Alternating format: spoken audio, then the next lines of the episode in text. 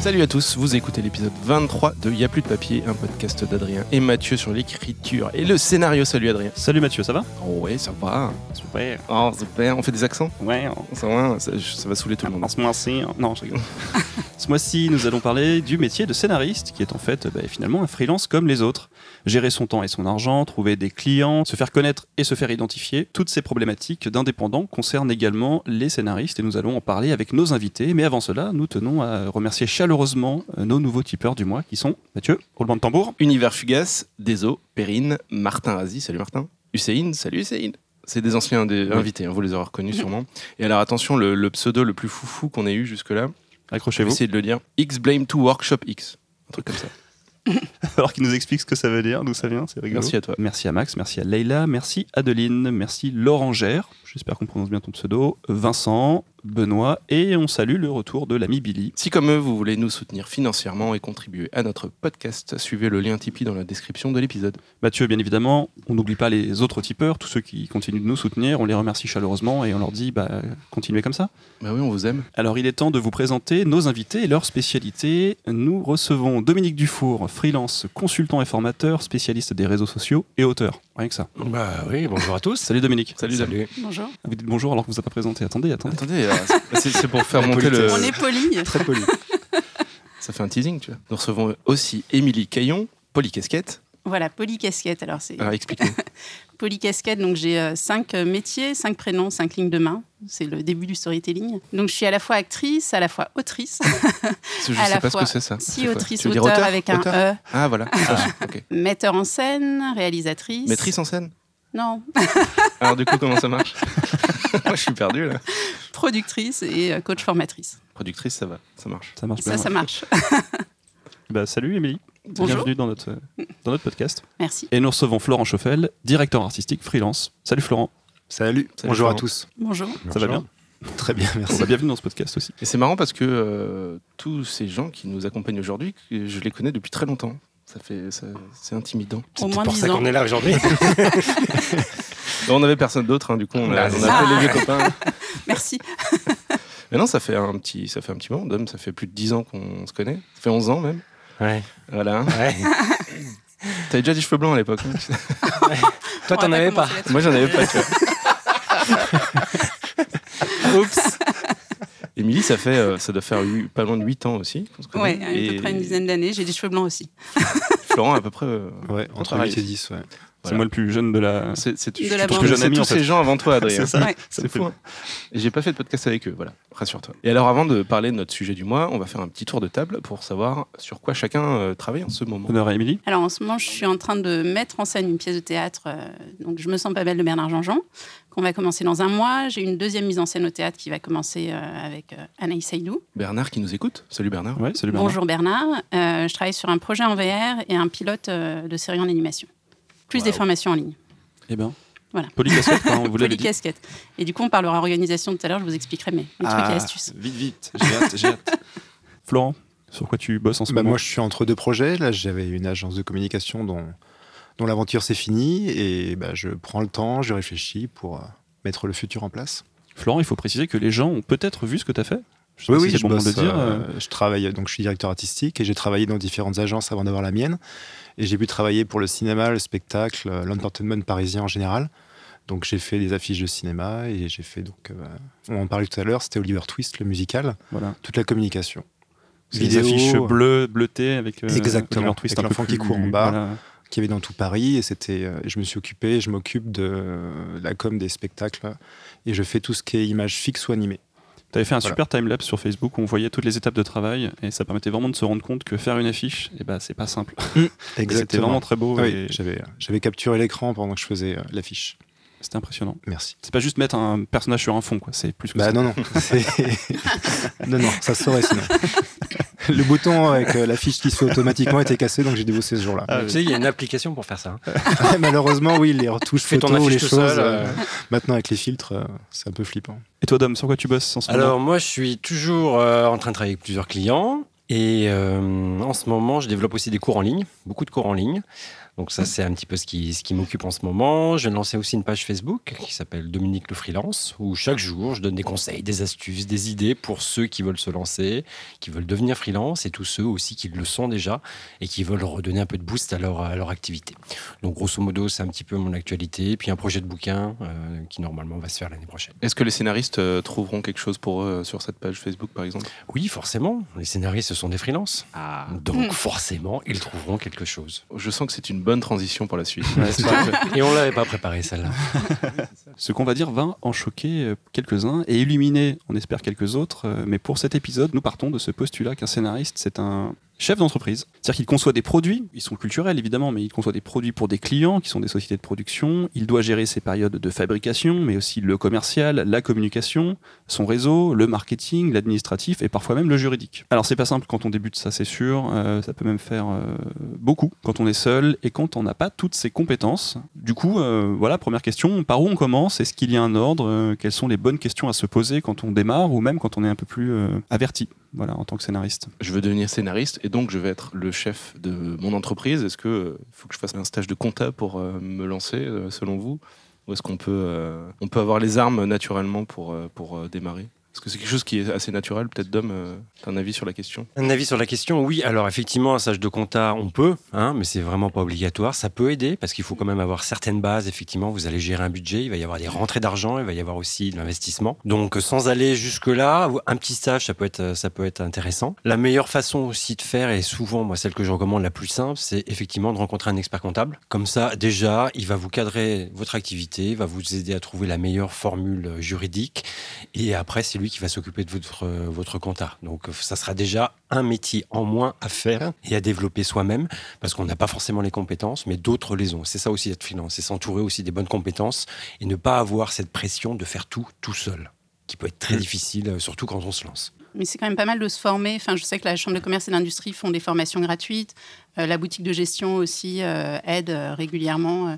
Donc il y a moyen de se former aussi un petit peu pour au moins comme ça parler le même langage avec les gens avec qui on va travailler après. c'est vrai que c'est c'est Les pas mal. centres agréés de gestion, par exemple, proposent des formations gratuites, Oui. euh, des séances d'information autour de la, la compta, gérer son compte, etc.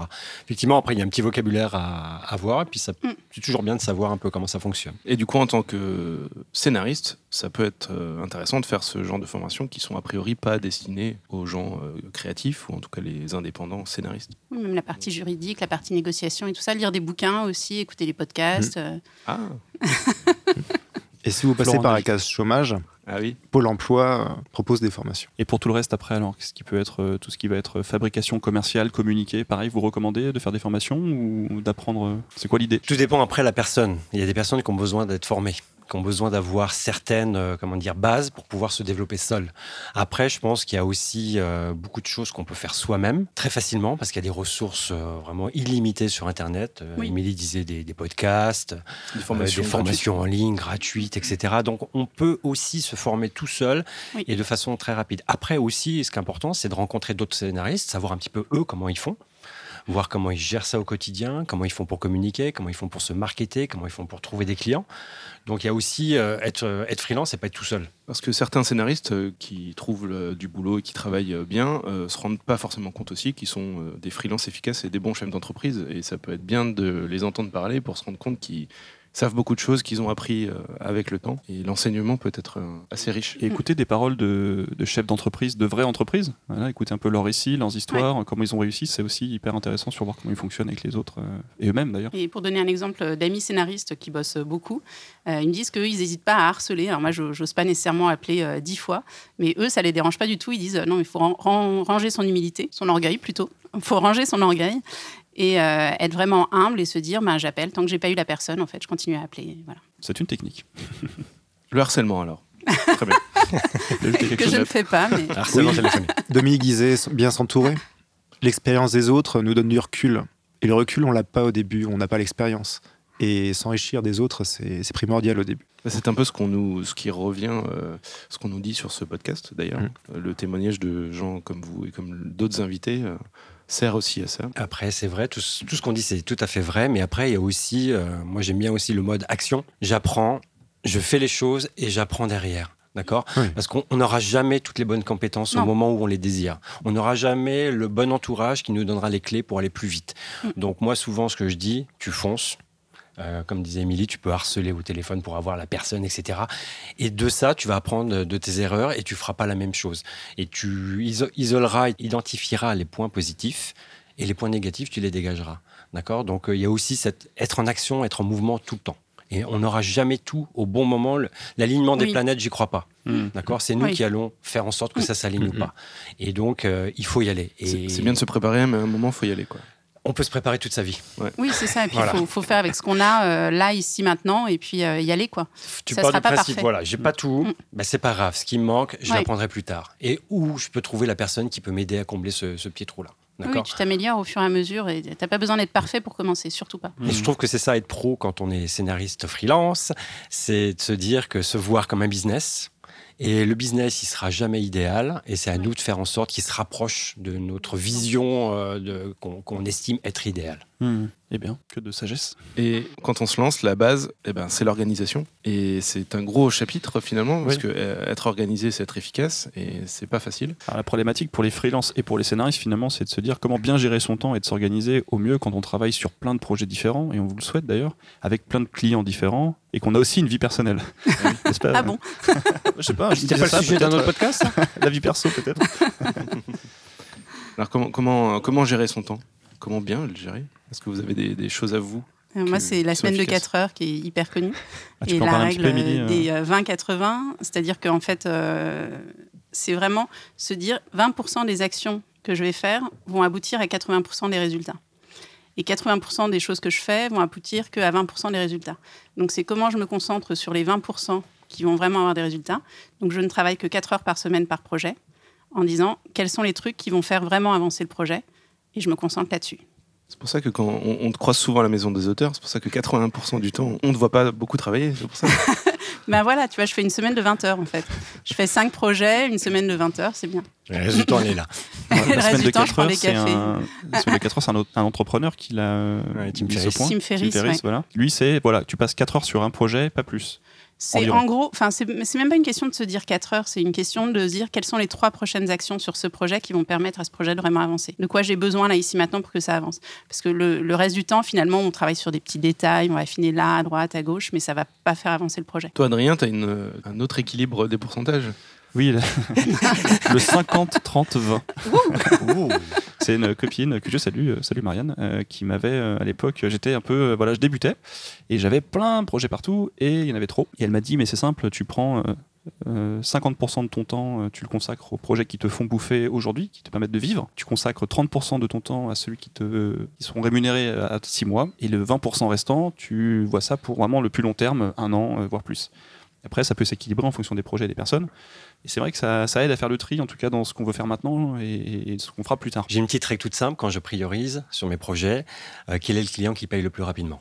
Il y a ça aussi, ouais. Voilà. Donc ça me permet, euh, pour rebondir un petit peu sur ce que tu viens de dire, Adrien, Ouais. effectivement, quel est le client qui me paye le plus rapidement parmi les projets sur lesquels je suis en train de travailler? Et je le priorise comme ça. Pas tout le temps, évidemment, mais ça peut être aussi un bon moyen de, comme ça, de, de focaliser son action sur la chose qui va finalement faire rentrer du cash euh, Vite. vite.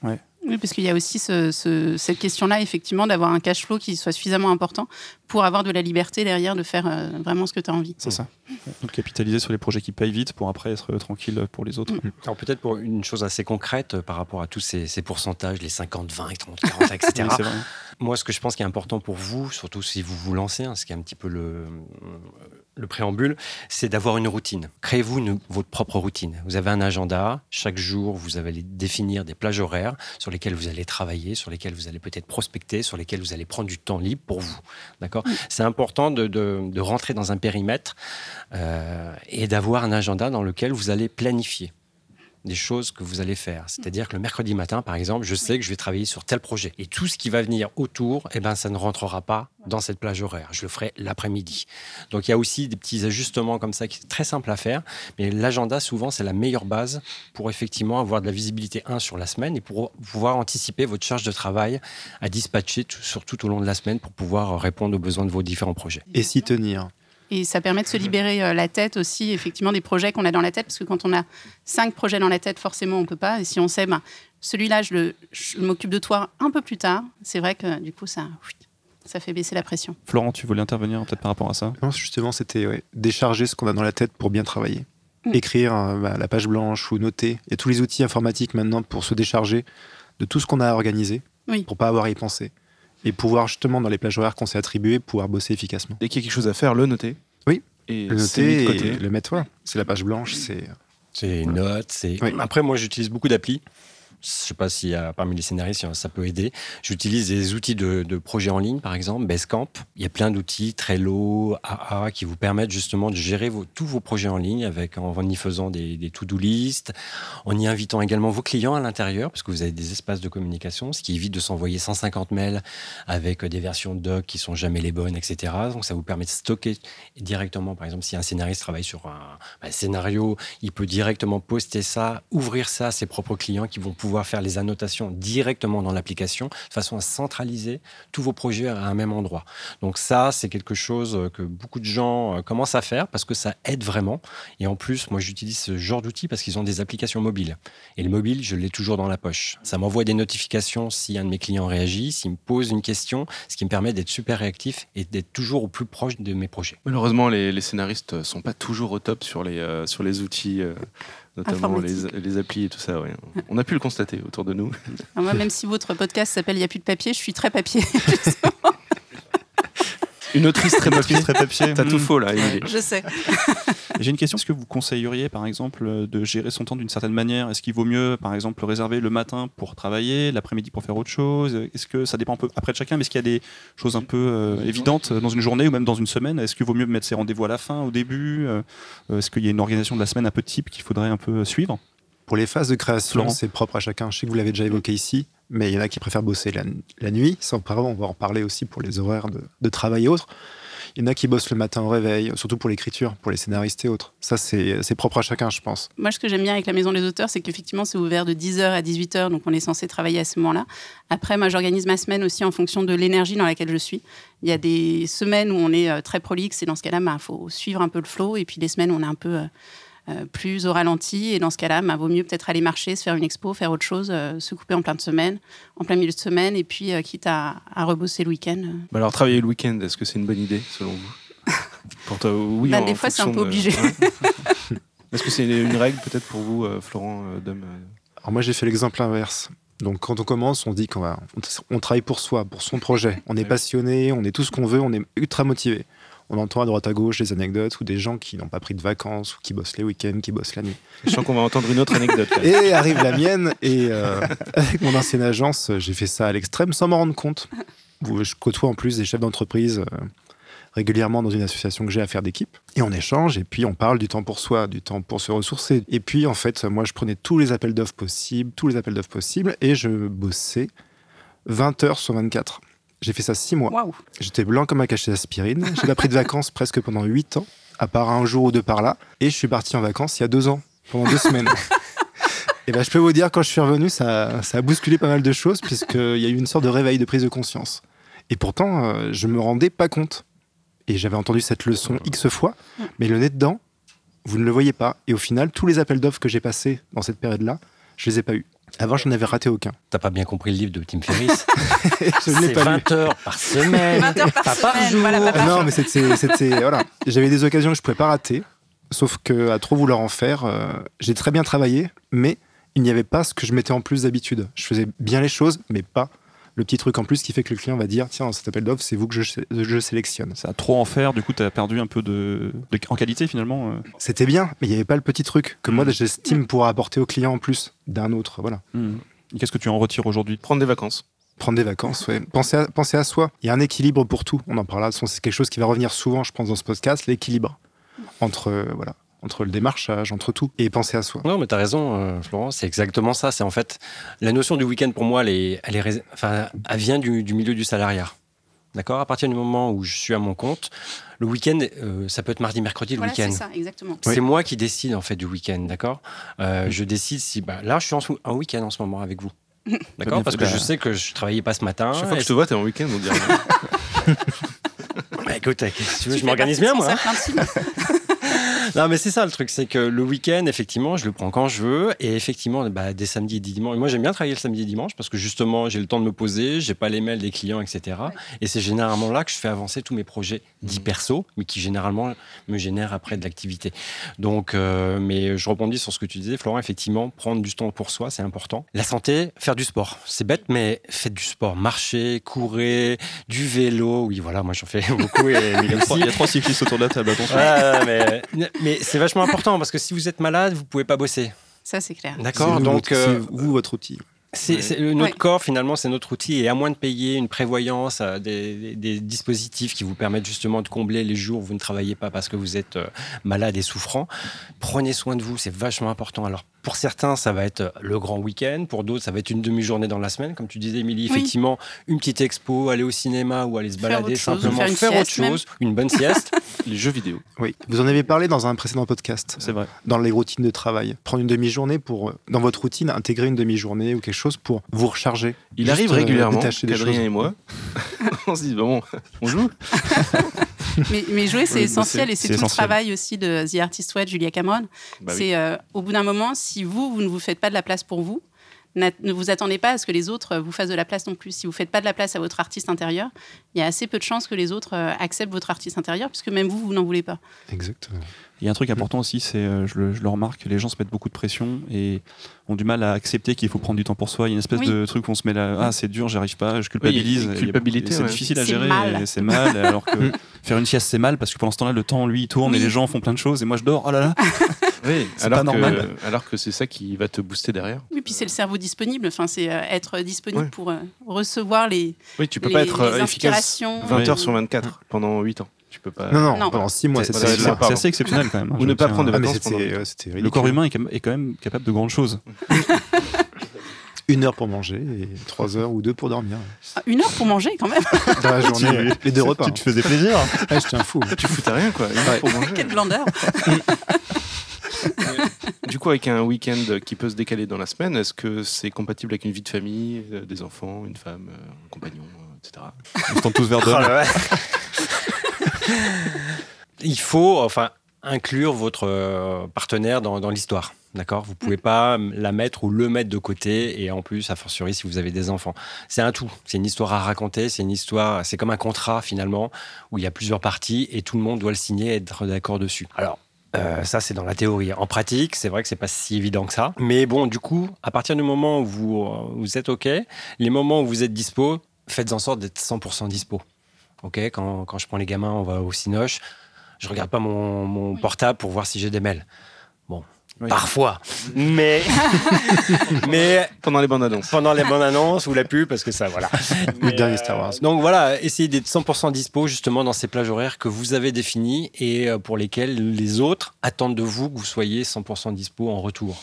D'accord Et puis au final, vous allez vous éclater. Puis les trois mails que vous n'avez pas vus pendant ces deux heures ou trois heures passées en famille sympa, bah, vous apercevez qu'ils étaient peut-être pas si importants que ça. Ou alors s'ils l'étaient, bah, vous pouvez les traiter le lendemain ou plus tard. D'accord Donc euh, soyez dispo et puis vraiment parlez-en et incluez vraiment votre cercle familial dans l'histoire.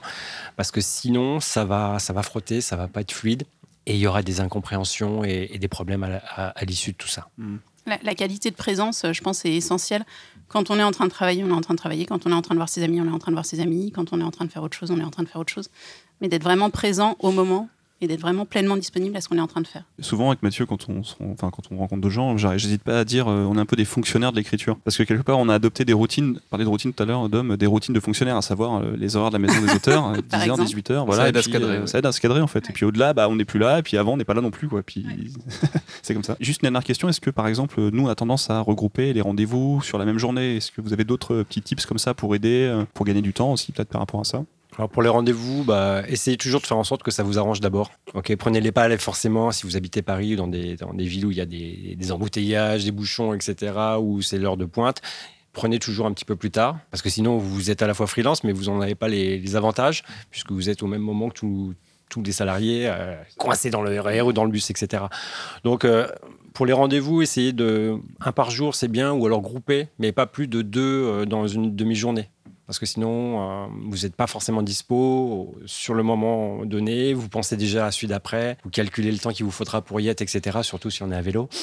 Exactement. Ça mais de temps. chose, ça fait partie des trucs. Donc euh, après, c'est à vous de voir. euh, des fois, les, les- les rendez-vous tombent et vous pouvez pas dire non.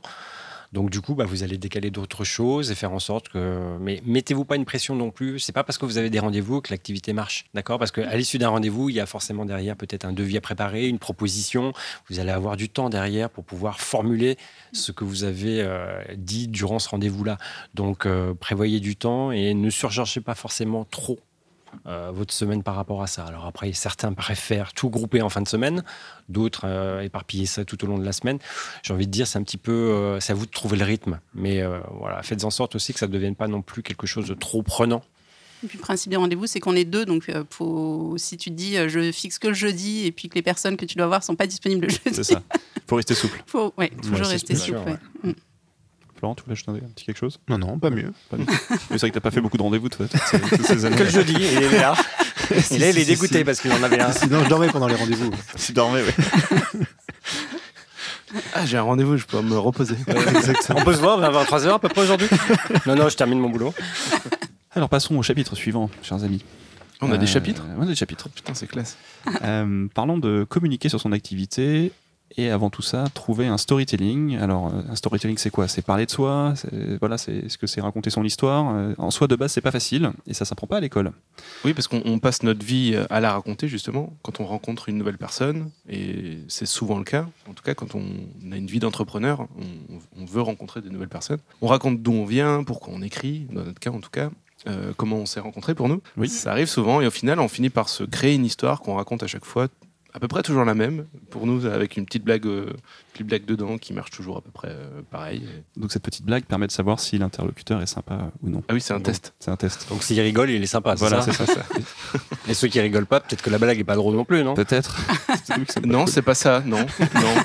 Ah, je me disais aussi. Ça permet aussi de pas hésiter, de pas chercher à être original euh, à tous les coups. Et si on a un truc qui est bien rodé et efficace, autant le dire à chaque fois parce que la personne en face, elle connaît pas ton histoire, donc euh, autant lui raconter la manière la plus efficace. En tout cas, c'est pour nous, c'est comme ça. Alors, le problème, du coup, c'est quand on démarre. Ouais. euh, On est- Dominique n'est est pas d'accord. ouais, non plus. Non, mais ça, après, euh, donc là, c'est un peu ton pitch, hein, finalement. hein, c'est Ouais. un peu le pitch elevator. Après, une des composantes Le Enfin, pitch de qui on est. de qui on est, ok. Ouais. Après, ce qui est intéressant, c'est de savoir à qui tu veux le dire. Oui, c'est pour ça. pouvoir intégrer aussi des éléments dans ton pitch. Euh, ton pitch, enfin moi je trouve, quand je me présente, j'aime bien toujours laisser la personne d'abord se présenter.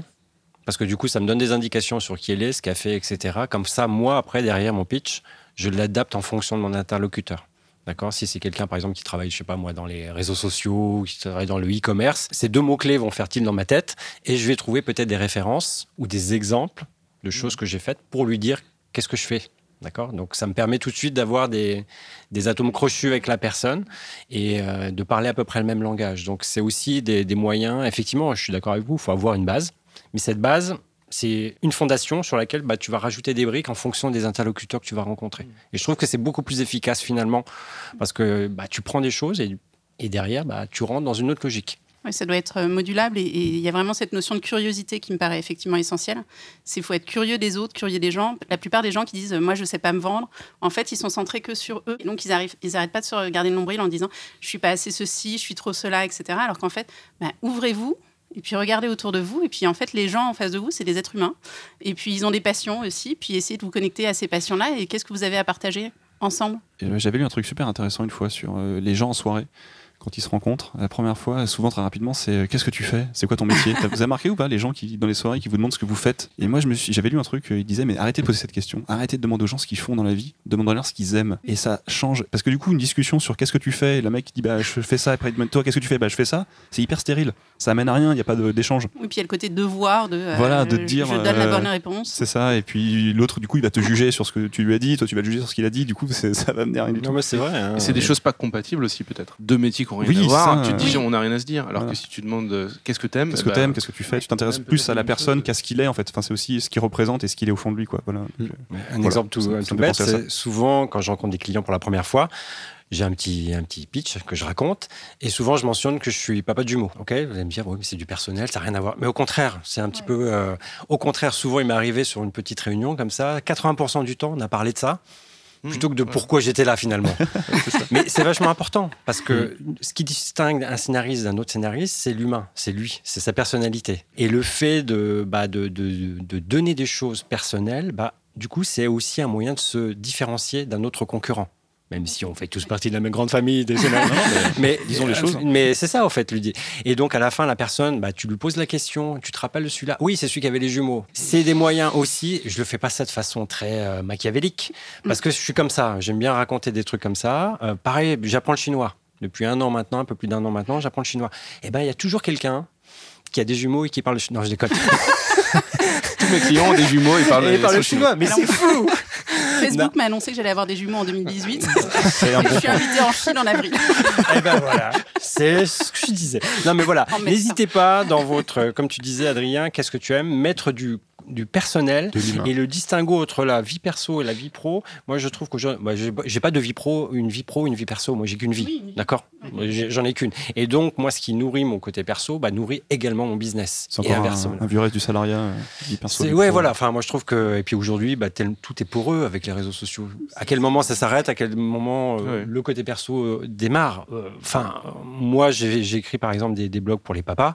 Ça m'a rapporté du business indirectement. J'ai écrit des bouquins, j'ai fait des conférences, etc. À la base, ça partait de quelque chose de personnel. Donc, c'est pour ça, dans votre pitch aussi, cette dimension humaine. Ce que tu aimes, euh, ma passion ou euh, Ouais. pourquoi je, je suis devenu scénariste, etc. C'est le début du storytelling en fait. Moi, je trouve que ça, ça commence toujours d'abord avec euh, quelque chose d'humain. Et puis, j'aime bien ce qu'a dit Émilie. Effectivement, quand on, les gens ils se disent, mais j'ai rien à raconter, c'est pas grave. Les autres, ils ont plein de choses à raconter.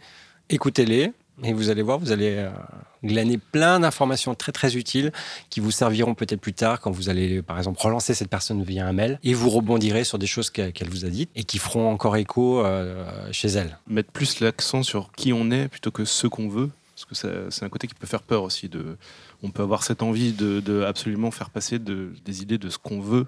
Pour, c'est euh, une question d'attitude. accrocher l'autre. euh, Est-ce que je suis en état de demande et ça Et peut du faire coup, peur. je suis en train de supplier, euh, s'il te plaît, donne-moi du boulot, s'il te plaît, aide-moi à faire ceci. Ou est-ce que j'apporte quelque chose, j'apporte de la valeur, j'apporte des idées, j'apporte, je t'aide même à réaliser tes projets. Et puis, tiens, bah oui, ah, tu as un conseil aussi à me donner.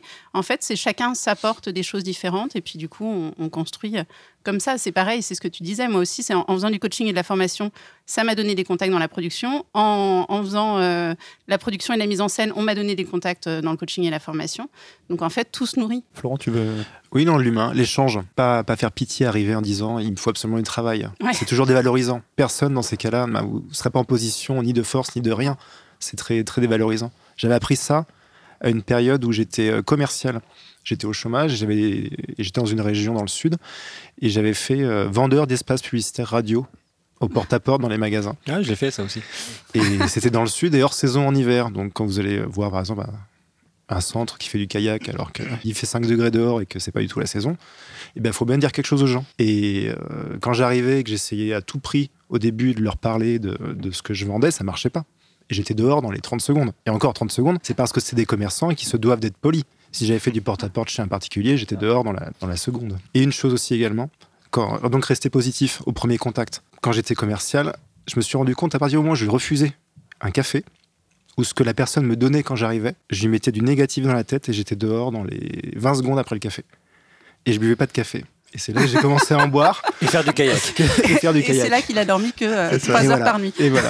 Florent, sur le, que- sur le storytelling, toi qui as eu une entreprise euh, qui a fait pour le coup de l'image, euh, quelle était ta réflexion par rapport à ça en fait? Comment comment t'as voulu te vendre aussi euh, Quel était ta- ton positionnement en fait pour avoir des clients Mon positionnement, c'était l'expérience.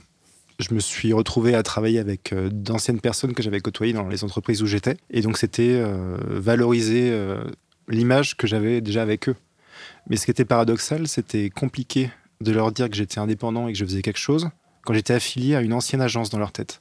J'étais dans une case et j'ai dû rééduquer leur façon de me voir pour pouvoir être euh, vu comme ce que je leur proposais comme service. Ils ne comprenaient pas au début. Mais après, ils sont revenus. Au début, donc, il y avait peut-être des, des réponses négatives à des gens qui pourtant me considéraient comme professionnel et qui ensuite, quand ils ont assimilé le message, sont revenus vers moi. Il y a eu un temps, il y a eu six mois, un an, où euh, après, les gens ont fini par revenir. Hmm, Et donc, oui, positionné sur l'expérience. D'accord. Ouais. Mais c'est vrai que mettre en place une communication, ça prend du temps. Enfin, ça se fait pas du jour au lendemain. Excellente transition, Émilie. Décidément, vous êtes enchaîné nos transitions.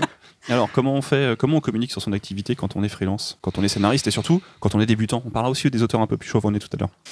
Ah, Ah, ça vous scotche, hein, ce que je veux dire. Euh, c'est pourtant, j'avais lu le, le scénario avant et tout, mais. Alors, comment communiquer sur. Bah, il y a plein de façons. Bah, bah après, il faut, avoir en tête à qui on veut adresser tout ça finalement. Il faut trouver des cibles. D'accord? Faut se dire, voilà, je vais raconter ça, pourquoi je le raconte et pour qui je le raconte.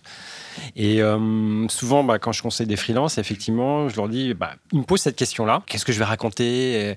D'abord, à qui tu veux le raconter? Et c'est quoi les problèmes que ton expertise est censée résoudre pour les personnes à qui tu l'adresses. Partez toujours des problèmes de vos futurs potentiels clients. Alors pour, euh, pour un scénariste, bah c'est, je sais pas trop, mais il faut voir peut-être avec les, les besoins. Il faut marché, que le producteur faut- réussisse à vendre euh, un projet à une chaîne Voilà. euh, pour pouvoir continuer à vivre. Donc finalement, c'est pas si éloigné que ça. Donc que- quel est le, le problème majeur de vos clients et en quoi votre expertise les aide à résoudre finalement ça? Donc à partir du moment où tu as ton storytelling, tu as ta cible, tu as ton audience, vers qui tu vas adresser tous ces messages-là, après, bah, il faut commencer à, à rédiger des choses, à écrire des choses, ça soit des photos, ça peut être des vidéos, ça peut être un podcast, ça peut être des posts sur Facebook ou des tweets, ou rentrer dans des conversations sur lesquelles vous avez des choses intéressantes à apporter sur LinkedIn ou Twitter, par exemple. Je pense qu'aujourd'hui, il faut utiliser. euh, Mathieu, tu disais tout à l'heure que les scénaristes n'étaient pas très euh, mobiles, enfin, sur toutes les applications et tout ça, À part etc. Mathieu. Je suis pas scénariste, c'est pour ça. Ah bah voilà, tout s'explique. Mais euh, je pense que vous avez des terrains d'expression aujourd'hui qui sont gratuits et qui vont toucher tous vos potentiels clients parce que tous vos potentiels clients sont sur ces outils-là aujourd'hui. Donc ça fait trop bizarre si vous n'y êtes pas. Moi, je pense qu'il y a une proximité digitale à, à créer quand vous êtes un scénariste et, et a fortiori quand vous débutez. Soyez présent là où sont vos futurs potentiels clients. Les réseaux sociaux, on va y revenir dans quelques minutes, mais avant ça, euh, j'aborde un- une technique, enfin un outil qui est vieillissant peut-être. Le site internet. Est-ce que ça a un intérêt pour un scénariste freelance de se créer son site? Ça peut être intéressant d'avoir une plateforme, c'est-à-dire euh, prénomnom.com, le nom du scénariste. Enfin, vous réservez votre prénom et nom sur un- pour avoir votre nom de domaine, adrienmathieu.fr par exemple. par exemple. On vous connaît par votre prénom, votre nom, ça sera beaucoup plus simple euh, pour vous trouver. Alors, le, le site internet, j'ai envie de te dire, si tu as de l'argent pour en faire, bon, c'est pas très très cher, mais il faut quand même acheter de l'hébergement, il faut, faut acheter un, un petit investissement. un petit investissement, Oui, pas, Ouais, énorme. pas, qui énorme. Qui est pas énorme. 20 euros ok par an. Mais si vous n'avez pas les compétences ou si vous pensez ne pas les avoir, à la limite, vous faites votre page Facebook, vous mettez, vous créez votre compte Twitter et ça y est, vous avez déjà votre présence et vous pouvez commencer à raconter vos histoires sur ces, euh, sur ces outils-là. D'accord? Je dirais que c'est un peu obligatoire, mais pas forcément fondamental, surtout au moment où vous vous lancez. Commencez pas à dépenser de l'argent sur ça, parce que c'est pas ça qui va faire que vous, qu'on va faire appel à vous, parce que vous avez un site internet ou pas. Non, mais par contre, c'est vrai que quand tu as un rendez-vous avec quelqu'un, c'est vrai que souvent les gens avant, avant le rendez-vous vont regarder un peu sur Internet. Euh, On l'a tous qui fait, tu es, euh, ce que tu fais. Ouais, je l'ai fait pour etc. vous. hein. Et t'es venu quand même. Florent, euh, faudrait qu'on en reparle. J'ai trouvé des trucs. Bah non, mais c'est logique, c'est logique. Mais euh, si effectivement tu as ton profil LinkedIn déjà à jour, voilà, c'est déjà la base. Et alors, on s'adresse à des scénaristes principalement. On est scénariste. euh, on est dans un cœur de métier qui est l'écriture. Euh, Est-ce que c'est utile d'avoir un, un endroit où on montre justement qu'on sait écrire, par exemple? Nous, on a créé ce podcast et au début juste pour euh, nous amuser et parce que ça n'existait pas, mais euh, c'était pas une stratégie, mais ça aurait pu l'être. Mhm. Est-ce que, par exemple, avoir un, un site et un- son blog, ça peut être une stratégie quand on veut montrer qu'on sait écrire, par exemple Ou une Un- chaîne un YouTube. blog, c'est vrai que ça paraît pas mal. euh, C'est le bon outil pour un scénariste. ouais. Ouais. Après, c'est bien, c'est des bons outils, mais après, c'est que des outils. Qu'est-ce que vous allez raconter? À quelle fréquence vous allez poster vos, articles? Est-ce que vous aurez le temps? Quand vous allez travailler sur un gros scénario, est-ce que vous aurez le temps de vous ménager des plages pour pouvoir continuer à écrire sur le blog? Le blog, c'est qu'un outil. C'est Si- pas qu'une façade, en fait. Non, non, c'est pas qu'une façade. Et puis, si vous lâchez l'affaire parce que vous avez beaucoup de boulot, et ben mine de rien, euh, si par exemple je suis une maison de production, je vais sur ton blog et je vois que ton dernier billet date euh, d'août 2014, bah ça, ok, Ça raconte quelque chose. Ça raconte quelque chose. Oui, ça raconte D'accord. que tu as ça- été débordé. Et que t'as Bah bien oui, mais bossé. que t'as mal. Ouais. Peut-être. Aussi. Ou, ou indirectement, je me dis, bah oui, mais ça sert à quoi d'avoir un blog? Il a du boulot, il arrête son blog. Ouais. Donc moi, je, je vois Tu ça vas plus aussi. aller vers quelqu'un qui a du boulot et qui continue son blog. Bah oui, Il se dit, je vais l'engager sur un truc, on va lui proposer autre chose, il va arrêter. il va je arrêter. Donc euh, je veux dire que ces outils-là, c'est important et pour des scénaristes qui aiment bien écrire, c'est- la clé. Un blog, c'est très bien, mais il faut une régularité. Et on reparlait tout à l'heure de la routine. Il faut l'inscrire après dans sa routine quotidienne et prévoir du temps pour pouvoir rédiger. Quitte à faire moins, mais faire plus régulier. Ouais, tout à fait. Mm. Moi, pendant des années, j'ai écrit sur des blogs, mais mes billets, ils faisaient pas 150 km. C'était 5-6 lignes. Et ça suffisait. Si Mm. je pouvais dire de façon très raccourcie euh, une idée, un conseil, une astuce, etc., en très peu, en très peu de lignes, bah, ça me suffisait. Et, mais l'important, c'est de pouvoir euh, livrer régulièrement. Ça, c'est important. Tu bloguais des tweets en fait. Bah, dans l'idée du blog, on pense évidemment à celui de. Ah oui, mais j'allais déjà à 280 caractères.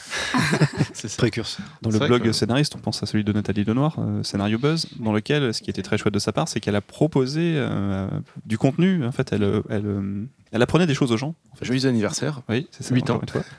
et euh, elle a proposé des choses aux gens. Les gens, ont- voilà, et, et du coup, ça lui a donné une très belle visibilité. Et c'est clairement mérité. Et du coup, ça, pour le coup, voilà, elle a réussi à faire parler d'elle de cette manière avec ce blog. Alors du coup, voilà, ce blog-là existe. Alors pour les autres, qu'est-ce qu'on fait alors? Bah, Comment moi, je trouve que c'est c'est important pour un scénariste de montrer ce qu'il sait faire. Enfin, comment, moi, je suis une maison de production, tu me dis que tu es scénariste, ok, mais qu'est-ce que tu as fait Où je peux voir ce que tu as écrit? Où je peux voir des choses concrètes? Qui montrent ton talent Pour moi, ça me paraît indissociable, enfin, d'avoir quelque chose, un espace où, sur lequel bah, le scénariste va commencer à raconter des histoires, ou rebondir sur l'actualité, ou inventer des dialogues.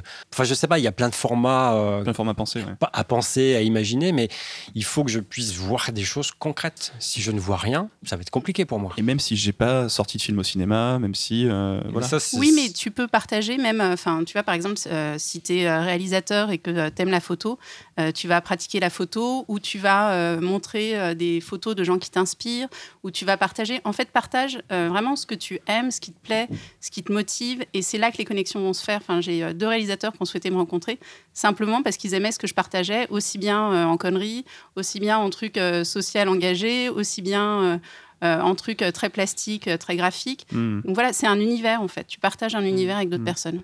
Florent, toi qui es plus dans l'image, du coup, euh, en, quoi, en quoi ça peut aider les scénaristes euh, qui ne sont pas dans l'image, justement, qui sont dans les mots? Est-ce que tu as un conseil peut-être par rapport à ça? Je pense que c'est euh, surtout sur l'écrit, justement. L'image, euh, ce que disait Émilie dans ces cas-là, les passions qu'on partage ou euh, ce que vous voulez mettre en avant. Tous les réseaux sociaux permettent de, de faire voir ce qu'on aime. Donc, euh, Oui, c'est plus. Alors là, on est plus sur les réseaux sociaux où on, on partage facilement plein de choses diverses et variées sans avoir forcément un, un site. Et en tant que scénariste, est-ce que, selon vous, il faut être présent sur les réseaux sociaux? Même, Guillermo del Toro, par exemple, il disait euh, 50% de mon boulot, euh, c'est euh, d'écrire et 50% de mon boulot, c'est de communiquer. Et Voilà. ça, c'est un truc qui est très, très américain, qu'on n'a pas beaucoup dans la culture française, parce qu'on a l'impression que ça se fait comme par magie. et c'est pas vrai, ça se fait pas comme par magie. C'est effectivement euh, du travail, il faut passer du temps à communiquer, à dire ce qu'on est en train de faire, etc. Parce que les gens peuvent pas le deviner, tout simplement. Et, euh, et c'est extrêmement important de euh, faire savoir où on en est, ce qu'on est en train de faire. Hmm. Alors, est-ce qu'il faut être présent partout? J'ai envie, j'ai envie de dire, euh, oui, il faut être partout. Il faut être partout. Pour moi, il faut être partout. Même si euh, je suis pas super actif sur certains, je vais avoir, de toute façon, au fil du temps, vous allez avoir des préférences pour certains euh, canaux, certains réseaux. Mais je pense qu'il faut être partout, même si euh, vos cibles, par exemple, les maisons de production, sont pas forcément sur Instagram. Allez-y. Ne serait-ce que simplement pour apprendre à décoder comment les gens postent des photos, comment ils véhiculent euh, leurs histoires à travers du visuel. Moi, je trouve que c'est des choses c'est bonnes à prendre et être présent là-bas, même s'il y a encore personne d'un point de vue business, ben, au moins quand il y aura peut-être des gens qui seront d'un point de vue business intéressants, vous y serez déjà, vous connaîtrez déjà tous les codes et les usages en vigueur sur tel ou tel réseau. Ré- Récemment, quelqu'un nous a dit qui nous a découvert et qui a découvert du coup le podcast euh, en nous voyant sur Instagram avec la saga Valence qu'on avait fait Ah oui, au c'est vrai. festival de Valence. Oui, c'est rigolo. D'accord. Voilà, on avait Mhm. posté des, des photos euh, un peu cons euh, où on se mettait en scène euh, de manière décalée. Je t'ai vu, ah, je t'ai vu à la radio, toi. Vu que personne euh, n'utilisait ce, ce hashtag et ce, ce média, du coup, c'est vrai qu'on était les seuls à avoir posté dessus. Du coup, il a découvert le, le podcast. Florent, est-ce que tu partages des choses, toi, du coup Euh, Tu as partagé des choses Ton travail euh, oui, à l'époque, euh, par exemple, quand je, je crée de l'image, que ce soit donc euh, fixe ou animé, et je passe par une phase préparatoire, souvent, souvent dessin.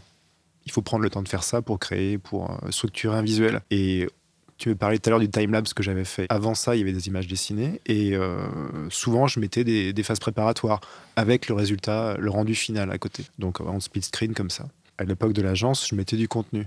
peut-être pas assez, parce que j'ai du mal justement à m'organiser pour le faire régulièrement, apporter du contenu. Je le faisais, mais je sais qu'il y a des agences qui font ça régulièrement, qui ont peut-être plus de gens occupés à ça pour le faire, mais il faut le, il faut le faire. hein. Hmm. Dans ma partie, oui, il faut le faire. Il y, a, il y a des agences qui aident à mettre ça en place. Euh, je crois qu'il y a une agence euh, à Bruxelles qui s'appelle We Are Words et, qui euh, te font un plan stratégique de euh, comment euh, faire de, de manière le plus optimale, préparer des articles, préparer des photos, préparer pour aussi changer de média. Mhm. tu vois, pas tout le temps partager que des articles ou que des images. C'est quelque chose qu'on entend souvent. Nous, nous, nous, on dit oui, c'est- bien euh, d'être sur Twitter, sur Facebook, sur machin. Et Mm. euh, ce qu'on ce qu'on entend souvent, c'est ouais, mais est-ce que ça va pas me prendre beaucoup, enfin trop de temps? Je vais plus écrire euh, si je fais tout ça. Bah, c'est, comme on l'a dit, un, c'est de l'organisation et Ouais. deux, c'est de la prospection indirecte. Oui, c'est quelque chose que les gens voient pas forcément. Moi, je, je sais que je, je prospecte jamais. C'est les contenus que je poste qui font le boulot à font le boulot à ma place. Ouais. Et comme Ouais. vous, par exemple, avec l'anecdote sur Instagram, bah, quelqu'un vous a trouvé comme ça et après, par ricochet, il a atterri sur le, le podcast. Hmm. Et il en a parlé à un pote. et- Il en a parlé, voilà, etc. Donc, il faut voir ça pas comme une perte de temps, mais aussi un moyen d'exprimer votre expertise, de la révéler. Et après, c'est autant de bouteilles que vous jetez, puis bah, certaines vont arriver sur une île où là, il y aura un producteur qui dira Mais c'est génial. etc. non, mais c'est c'est plein de petites graines que vous allez planter. Certaines vont pousser, d'autres pas. Mais ça montre que vous êtes en mouvement, ça montre que vous avez un talent et surtout que vous le partagez et que vous le révélez.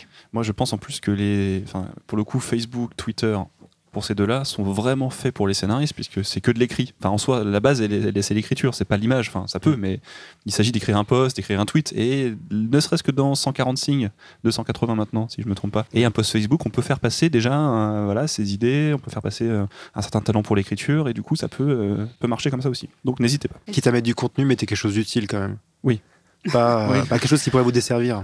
Oui, bah, si, si on est drôle, c'est bien de faire des blagues. Oui. euh, si on aime euh, la science, de mettre des faits scientifiques ou de partir sur des trucs comme ça, je sais pas. euh. Mais c'est comme l'exemple du CV. bah, sauf euh, ouais, si tu parles de météo. Bah, si tu le fais de manière drôle et sympa, peut voilà, drôle. c'est ça. Tu sais pertinent. Voilà.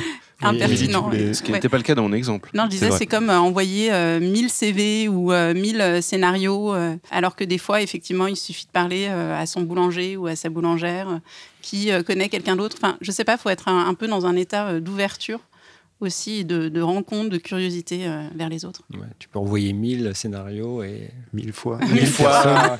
et c'est- ouais. On peut pas tromper. Et puis, euh, pour, euh, pour ta question, Mathieu, sur le blog ou pas, euh, bah, fixez-vous, par exemple, une fois par semaine, vous postez un, un article. C'est pas la mer à boire. Une fois, par exemple, tous les mercredis, vous postez. Vous savez que c'est votre rendez-vous sur le blog et vous allez poster quelque chose autour de votre métier, des problématiques euh, que vous, enfin, que vous, euh, à la- auxquelles vous apportez des, des solutions. Mm. Donc, Mm. euh, ça devient une routine après.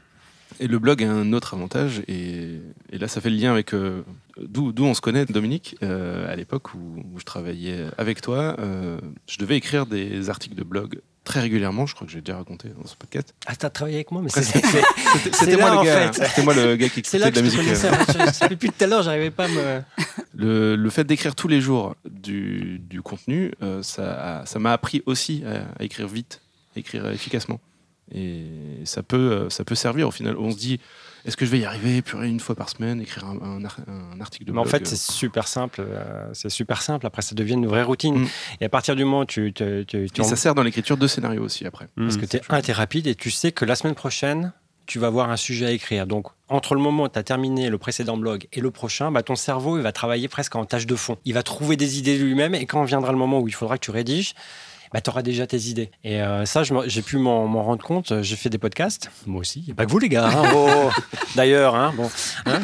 Euh, je faisais la minute du freelance et j'en ai fait 100 d'affilée pendant 100 semaines. Tous les dimanches, j'en postais une. Et en fait, on me disait, mais tu trouves où les idées? Ben, C'est simple, en fait. À partir du moment où tu en fais une, bah, tu sais que la semaine prochaine, tu en as une autre à faire. Donc, du coup, tu vas être réceptif, bah, Mm. comme tu disais, Oui. Émilie, euh, à la discussion avec la boulangère ou le ça. machin comme ça. Et Ouais. donc, tout va venir après s'articuler tout simplement comme les pièces d'un puzzle que tu vas construire au fur et à mesure. Et puis tu peux même te faire une liste, c'est-à-dire te prendre une heure et dire, OK, ben, si je devais euh, dire euh, quelles sont les 20 prochaines thématiques euh, qui pourraient m'intéresser, sur lesquelles je pourrais écrire, ça serait ces 20-là. Et puis te dire, par exemple, ben, là, j'ai une après-midi, euh, je me sens pas de bosser sur tel ou tel projet, je suis plus dans une énergie euh, un peu plus superficielle, donc je plus euh, blog, euh, répondre vite fait à une problématique, ben, j'écris un article, deux articles. Voilà, tu planifies après pour la semaine Ouais. 1. Avant de s'y mettre, ça peut paraître énorme. Une fois qu'on est dedans, ça Quand se c'est fait un peu organisé, plus- ça- ça va plus Bah, c'est comme vous écrivez un scénario, j'imagine que les premières lignes sont Ouais, c'est toujours s'y mettre qui est dur. Non, mais c'est ça. Une fois que c'était dans l'histoire, après ça part. bah, appliquez en fait ce que vous faites d'un point de vue professionnel à votre propre communication. Pourquoi vous êtes pro d'un côté et pas pro de l'autre? Et c'est l'heure du fun fact. Il faut seulement 20 jours pour euh, avoir une habitude. 21. Oui, 21. 21 Voilà. jours, ouais, Donc c'est pas, semaines. c'est euh, pas beaucoup en fait. hein. Ça fait que 10 jours que je fais du vélo. Allez, encore un petit pressé. Dominique, tu as écrit un livre qui s'appelle Je suis freelance.com. Oui. Euh, et un sous-titre que j'ai oublié. C'était développer votre activité grâce aux réseaux sociaux. Voilà. À propos de réseaux sociaux, justement. Et dedans, tu listes les faux pas à ne pas commettre sur les réseaux sociaux. Très intéressant pour le coup. euh, Il y a déjà c'est pas mal de choses à Je respecter. vais les lister, puis tu pourras rebondir après dessus ou pas. Euh, ne pas mettre de bio, ne pas se présenter. Euh, ne pas mettre d'image de soi. Alors, je peux rebondir tout de suite peut-être, non? Les deux vont ensemble en plus. Donc, euh, Ok, peux- ouais. Donc, euh, quel que soit le réseau social que vous choisissez, mettez votre photo. Alors, peut-être certains d'entre vous ont peut-être un logo pour leur entreprise, s'ils Ouais. opèrent en tant qu'entreprise, etc. Mais moi, je fais pas du business avec un logo. Je fais du business avec une personne. Mm. Donc, euh, c'est un bon moyen aussi de vous rappeler à la personne. euh, Il y a un petit truc, bah, si vous utilisez une photo, utilisez la même sur tous les réseaux sociaux où vous êtes présent. Comme ça, c'est plus simple parce que euh, moi, par exemple, j'ai un prénom. et un- Non, mais c'est vrai, un- moi, je m'appelle Dominique Dufour. Il y en a 250 000 en France. Ah oui. Ok, donc c'est en utilisant la même photo sur tous les réseaux, la personne avec qui je suis en contact sur l'un, qui veut me suivre sur un autre, bah, me reconnaît tout de suite. D'accord? Donc la bio, c'est très important aussi. Et là, la bio, là, c'est aussi, moi je pense que c'est, vous avez très peu de signes, vous avez même pas 100 caractères, quel que soit le réseau social sur lequel vous êtes. Mais c'est là l'occasion de montrer votre talent de scénariste et de, et de, de manieur de mots. D'accord? En, en 70 caractères, vous devez trouver quelque chose, raconter une histoire, nous faire tout de suite rentrer dans un univers. Et ça, c'est, euh, c'est, euh, je pense que c'est indispensable. La photo, la bio. Vaut mieux euh, quelques mots peut-être mal choisis au début, mais quelque chose mieux que rien. C'est pas grave. Vous mettez à la limite, vous, vous partez du fait. Je suis Scénariste, scénariste, voilà. Non mais c'est vrai. Et puis au fur et à mesure, mieux que rien. bah, c'est mieux que rien. On sait déjà ce que vous faites. Et après, de toute façon, la bio, moi, je la change euh, tous les six mois, tous les un an, parce que mes projets changent, Hmm. parce que mes euh, mes objectifs diffèrent, parce que ce que je faisais hier, je le fais plus maintenant, ou parce que j'ai des projets, et donc j'en parle tout de suite avant qu'ils commencent à apparaître. Donc ça me permet aussi d'entretenir et de montrer à travers la bio que vous êtes en mouvement. Et N'oubliez pas, notamment sur Twitter, bah, si quelqu'un vous retweet, on va toujours chercher la source souvent. Donc, c'est-à-dire, on va cliquer sur la personne qu'une personne qu'on connaît a retweeté. Donc, et si on arrive sur votre profil et on ne sait pas qui c'est, voilà. Donc, du coup, euh, c'est quand même mieux qu'on sache qui vous êtes. Hmm. Alors, d'autres faux pas à ne pas commettre sur les réseaux sociaux, ne pas mettre de lien vers quelque chose. Oui, bah oui, par exemple, si vous avez, bah, on parlait du site internet, on parlait du blog, euh, vous, vous avez mis votre site internet, euh, les gars, avec le lien après à l'intérieur, on peut accéder au podcast. Mhm. Enfin, après, mettez euh, effectivement sur un canal, si quand vous êtes sur un canal, si par exemple LinkedIn est votre canal de prédilection, il faut qu'il y ait un moyen, par exemple, qu'on puisse euh, aller sur votre site internet, sur votre compte Twitter. Donc, jouer le côté euh, Cross-média. ou euh, le, maillage, en Mm. fait. D'accord? C'est important. Publier n'importe quoi. À ne pas Bon, faire. non, oui. Ça paraît évident. Euh, parler des projets en cours. Vaut mieux en parler une fois que c'est fait plutôt que. Ah de oui, non, non, non, moi je pense en que c'est toujours important de. Plus tôt on en parle, mieux c'est. Alors évidemment, il y a. Oh oui, mais si je- j'en parle trop, les gens vont me piquer l'idée. Un, les gens ils ont autre chose à faire, Ça, déjà. c'est vrai. Deux, les gens ils ont aussi des idées. Pourquoi ils iraient piquer la tienne et pas celle d'un autre? Et trois, bah, le fait d'en parler très tôt, ça évite aussi peut-être d'autres d'avoir la même idée. Et comme ça, ça brûle un peu le terrain pour les autres. Donc voyez ça aussi des deux côtés. Et de toute façon, même si on a la même idée, Émilie, si elle fait quelque chose, ou si Florent fait quelque chose, à partir d'un même brief, on aura trois directions totalement Oui. différentes. L'idée, c'était plus de, de ne pas parler des choses en cours euh, qui sont pas censées être partagées. Des, des projets un peu confidentiels, des choses qui n'ont pas été annoncées. Alors on peut en parler sans forcément tout révéler. Tu peux très bien avoir un mur de post-it sans forcément qu'on puisse lire ce qu'il y a écrit sur les post-it. Et là, tu es en train de dire, bah là, je suis en train de travailler sur le prochain scénario. Et comme vous le voyez, bah, je sais pas, les caractères, c'est c'est pas gagné, quoi. Ouais, Il y a encore du boulot. Donc, bah, vous êtes- ça montre que vous êtes en mouvement, vous êtes en train de travailler sur un projet, mais on n'en sait pas plus. Mais du coup, ceux qui vous suivent sont déjà dans l'histoire. Et c'est toute la dispute entre Agnès Varda et JR, par exemple, où JR n'arrêtait pas de poster des trucs sur les réseaux sociaux.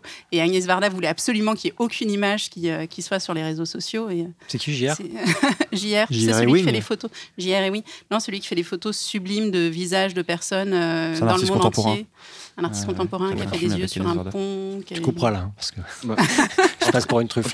ils ont, ils ont pas, ils ont- ils ont pas lu ton livre, euh. Alors, ne, ne pas se supplier pour du travail. Sans l'évoquer tout à l'heure. euh, Ouais.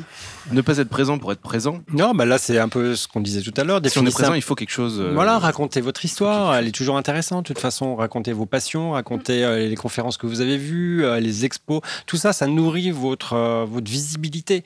Et après, bah, c'est des éléments aussi intéressants parce que du coup, vous n'êtes pas simplement scénariste, mais vous êtes le scénariste qui aime aussi ça, qui, qui s'inspire de ça. Moi, j'adore parler cuisine, par exemple, avec euh, d'autres scénaristes. Et en fait, euh, du coup, ça crée des connexions. Et, ouais. Ouais, voilà. En plus, tout le monde mange. tout le monde mange. J'ai fait ma première galette Florent, des il rois. mange une heure, lui. Ah, J'ai fait ma première galette des rois il y a deux semaines.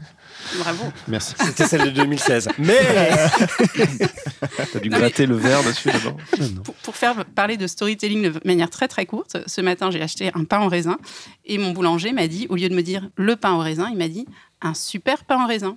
Ben, ça c'est du storytelling. De boulanger. Très court, mais je préfère manger un super pain au raisin qu'un pain Il raisin. a déjà tout compris. C'est plus, c'est plus du marketing que du. C'était pas, de il la c'était pas de la publicité menson- mensongère. Ah non, il était excellent. Est-ce qu'il était bon? Il était bon au moins? Il Je pense était qu'on a, excellent, on vraiment a- on a trop parlé de boulanger dans, ce- dans cet épisode. Euh, alors, autre chose à ne pas faire euh, sur les réseaux sociaux, automatiser à tout va. Euh, Oui, oui, bah, tous les- à notre place. Ouais, tous les outils en fait euh, peuvent en fait, enfin ils sont tous euh, comment dire, c'est peu étanche quoi. Si je passe quelque chose sur Twitter, je peux le partager également sur Facebook en même temps. On parlait tout à l'heure, je faisais une photo pour une story Instagram, je peux aussi euh, la mettre sur la page Facebook. Ça peut être utile, mais jusqu'à un certain point. Ça peut être utile de temps en temps, mais de toute façon, les, les personnes qui vous suivront sur Twitter ne seront pas forcément les mêmes que sur LinkedIn, qui ne sont pas forcément les mêmes que sur Facebook. Donc, si vous pouvez adapter, personnaliser à chaque fois que vous postez quelque chose sur les canaux où vous êtes présent, c'est toujours mieux. Des fois, ça, ça peut servir aussi d'automatiser, mais euh, vaut mieux pas automatiser. Restez euh, plus dans vraiment dans, dans ce que vous voulez faire, sans forcément passer par des outils comme ça qui vont faire les choses à votre place. Donc, que ce soit humain, que ce soit pas un truc machinal et qu'on voit, Voilà. ah ben tiens, à chaque fois, je- tous les lundis à 14h, ils postent ça. Euh, ça fait un peu. Sauf si c'est encadré et que c'est marrant. Sauf si euh, c'est le rendez-vous de- voilà, du lundi de le 14 heures. Oui, Ouais, si c'est annoncé tel quel, mais. Alors, ne pas avoir connaissance de ce qu'on partage. Ça paraît évident, hein, de pas partager des trucs qu'on n'a même pas lus. ou- Un truc anti-fake news j'ai envie de dire, arrêtez aussi de piquer les trucs des autres. Il y a plein mal de gens qui reprennent des. Tu partages quelque chose et hop, c'est repris, euh, mais le mec te retweet pas, il le reprend et il le fait à sa manière en Sans fait. la source, quoi. Tu veux Sans dire. la source, voilà. Voilà. Et euh, c'est pas cool. Je trouve ça pas cool. Ouais, Tu peux mettre un petit merci un tel, merci un tel. Ça Ouais. prend deux secondes. Euh, ne pas répondre. Effectivement, faut, si on est là, c'est pour répondre aussi quand il se passe quelque chose. Bah oui. Ton téléphone sonne, tu réponds. Ne pas penser qu'à vendre ses services, sans arrêt parler de soi et de se vendre, et- etc. C'est pas très Bah, c'est un peu usant, euh, même pour les personnes qui Voilà. sont autour de vous. Enfin, mettez-vous à la place des autres. Après, essayez de, de, de panacher un petit peu. C'est un peu la technique du sandwich. hein. Moi, c'est pas 30-50, mais Super Après le sandwich. pain au super raisin. sandwich, Super ouais, du super sandwich. C'est-à-dire que bah voilà, vous, a- vous, dites, voilà, vous avez un volume de 100. Bah, 80, ça va être du partage de choses qui vous intéressent. 20, 10%, ça va être euh, rentrer dans des conversations autour de l'écriture, par exemple, si c'est quelque chose. qui- Et 5-10% restant, ça va être un peu de l'autopromo. Voilà, je viens de signer un super contrat, je suis super heureux, Ouais. etc. Donc, il faut que quand vous parliez de vous, ça, ça, le pourcentage soit le moins élevé. D'accord Il faut intéresser les gens par votre univers. Et, euh, parce que sinon, après, ça, ça devient un fil d'autopromo. Et Ah oui, franchement, c'est saoulant. Quoi. Ça c'est fatigue, saoulant, ouais. ouais. Autre chose à ne pas faire, ne pas être soi-même. Bah oui. Et s'énerver. Bah non, mais c'est vrai parce que si vous êtes super cool sur les réseaux et on vous voit, vous êtes une tête pas baf. Non, mais voilà, c'est à partir du cohérent. moment où vous jouez, c'est- il y a un côté schizophrénique après. hein. Si on joue un rôle sur ces réseaux-là et qu'on n'est Oui. pas le même dans la vraie vie, les gens ils voient tout de suite le décalage. Mm. Mais c'est pas la même personne. Puis au moins comme ça, on s'embête pas à mentir ou à s'inventer des trucs. Au moins, on fait pas d'impasse et on. Et puis, tu n'as pas envie d'écouter quelqu'un si tu vois euh, que ce qu'il affiche sur Facebook et euh, ce qui est la réalité, euh, tu te dis cette personne ment. Et du coup, tu n'as pas du tout envie ni de l'écouter ni de la suivre. Enfin, ton cerveau fait C'est vrai. éjecte. Florent, t'entends pas? Non, non, pas, pas mieux. Je, je suis complètement d'accord avec tout ça. Oui, il, il bouge beaucoup sa bouge tête comme ça en disant ouais, ouais, ouais. La radio, ça marche. Euh, S'il vous plaît. non, non. C'est bon. Il faut pas hésiter à les couper, hein, les deux là. Ils sont Oui, bavards. parce Ouais, ils sont bavards. Parlons un peu d'autre chose et je vous annonce tout de suite qu'une anecdote euh, d'Adrien va arriver. Ah oui, attention, puis elle est, elle est croustillante. On, on va parler de, de son image, de l'image qu'on dégage quand on rencontre quelqu'un. Euh, et la question, qui, la réponse est déjà oui. Faut-il faire attention à son image? Évidemment, mais Oui. euh, quand on est freelance, quand on est scénariste, on a, il y a cette image du mec qui travaille chez lui. euh, on- des invités ont, ont évoqué le fait de travailler en pyjama ici. hein. C'est vrai, ça a été dit. Mais est-ce qu'il y a un dress code du freelance, par exemple? Bah, je crois que le t-shirt d'Adrien, euh, pour les gens qui ne le voient pas par podcast, euh, parle beaucoup. C'est un dinosaure qui fait du ski nautique. C'est ça. Bonne interprétation. Donc, euh, non, je pense Ça, que ça veut tout dire. ça veut tout dire. oui. Mais je vois que tous les trois, vous êtes bien habillés. Un petit polo, Bien petite habillé. chemise. Pull, chemise. Ah, Dress code, tu veux dire? Est-ce qu'il n'y a pas un dress code du freelance ou du scénariste Ou est-ce qu'on devrait en avoir un? Est-ce que c'est important? Florent On va donc être amené à parler du personal branding ou pas? Eh ben, On y va, on est dedans là. Donc on a tous euh, voilà, les Mark Zuckerberg avec un t-shirt ou euh, l'image de soi, l'image qu'on veut renvoyer. Et euh, il m'est arrivé une anecdote comme ça. Après, tu auras sûrement la tienne. Ah oui. Bon, lors des rendez-vous, je, je parle très bien et tout ça, mais s'il y a une foule ou autre, je vais pas dire qu'on me reconnaît pas ou qu'on me. Je sais pas forcément m'imposer en public. Donc à un moment, je me suis dit, je vais détourner le problème en fait. Je peux très bien aller vers quelqu'un, lui serrer la main et lui sourire et tout, mais ça sera pas moi. Donc j'irai quand il faut, mais j'irai pas surjouer mon rôle. Et un jour, je me suis acheté un, un trier à carreaux rouges de punk. Et j'ai, en fait, ce que j'ai fait, c'est que j'ai coupé les chaînes et tout ce qui était les codes du punk. Et je l'ai mis avec une veste de costume et des chaussures, de, des chaussures habillées et tout ça. En fait, j'ai juste une pièce de mon habit, de mes habits qui sont décalés. Et je suis allé en rendez-vous. Je suis allé en tournage, sur des tournages. Je suis allé sur, sur plein, plein de choses comme ça. Et les gens m'identifiaient comme l'homme au futal, au futal de punk. Et, et quand je revenais, on me disait, mais où est ton pantalon quand je, Je me changeais partage ton anecdote, Florent, parce que j'ai porté le même et j'avais toujours eu le droit à ça aussi. Et c'est tout à fait vrai. Et les gens m'identifient. Et voilà, quand je vais en soirée maintenant, euh, spectacle ou autre, on me dit, bah il est où ton pantalon? Alors, Le problème, c'est d'avoir. c'est Oui, mais faut pas aller au spectacle en après, c'est voilà. J'explique aux gens que je me lave sympas et que j'ai plusieurs pantalons. C'est ça. Mais euh, voilà, c'est aussi le, le, vrai, le- vrai. le pendant. Mais les gens se souviennent de moi, de comment je m'appelle, de quoi de caisse, où ils m'ont vu. Parce que voilà. Et des gens de tout milieu, de l'acteur jusqu'au euh, jusqu'au chef costumier qui me dit Ton pantalon est génial, j'adore le pantalon, tissu. Il est visuel, il est rouge, enfin ça pète, ça, ça sort quoi, tu vois. c'est- Et il me ressemble. C'est quelque chose que j'ai toujours voulu avoir. Ouais. Et là, je l'exhibe. Mmh. Là, je l'ai pas mis parce qu'on était. euh, Florent, Il n'y a pas d'image. Florent, Je sinon, l'aurais mis, je l'aurais fait pareil. Et ça, c'est voilà, ça c'est Il est imparable. punk que du bas, lui. Exactement. Non, du haut, je reste sobre. Parce que si ton problème quand tu rencontres des gens, c'est euh, il est où votre pantalon, c'est un, c'est autre chose, C'est un autre problème. voilà. c'est C'est pas la même mais- soirée. Non, mais c'est-à-dire qu'on s'est souvenu de toi. euh, Bien sûr. ça Et, bien, ouais. et ça me fait un point d'entrée pour discuter avec eux. C'est ça. Ah ouais, je suis Donc tout est fait. là. Le, pa- le palier que je n'arrive pas à passer parfois ou que je ne me force pas moi-même à passer est passé par le biais du pantalon. Hmm. Bah, changez vos pantalons. Bientôt En la chemise. hein. Voilà. Ça peut être une, euh, une casquette, ça peut être un accessoire, ça peut être plein de choses qui te, qui Pour moi, c'était ça. Ouais. Ça s'est fait comme ça. Mhm. Ça s'est fait naturellement parce que, ouais, en, en étant fidèle à soi et voilà. Ce qu'on disait toujours tout à l'heure, rester fidèle à soi-même. Hmm. Adrien, C'est l'heure, hein, je crois. C'est l'heure de confesser. c'est le moment. C'était un, rendez-vous important, donc c'était chez UGC. Et j'étais, euh, je débutais, hein, enfin c'était vraiment tout tout début. Et je me suis dit, mais comment je m'habille? Et j'ai- j'ai j'ai vraiment été dans cette problématique-là de dire comment j'y vais, quelle image je vais renvoyer. Il faut savoir que j'étais au RSA à l'époque, euh, donc euh, pas d'argent et donc euh, pas bien sapé, etc. Et il y avait eu un mariage, euh, j'avais fait un mariage il y a peu de temps et on m'avait offert un costume. donc j'y suis allé en costume de mariage, de mariage. la, totale. Ça fait très sérieux. Sais, tirées, Il y a des fois qui sont légèrement irisés au niveau des vestes. C'est un peu un truc euh, combinaison spatiale, hors du hors du contexte qui, C'est ça. qui choque. Et je me retrouvais à vendre des projets, à, pitcher des projets en costume cravate, et je me suis dit, avec la petite mallette et tout, je me disais, mais qu'est-ce que tu fais? Ah, la mallette là, Bah oui, quand même, parce que je voulais pas mettre de, de sac en fait pour pas abîmer le costume. C'était un Thierry Mugler, hein, c'était- ça, ça, ça- ça pétait quand même, mais euh,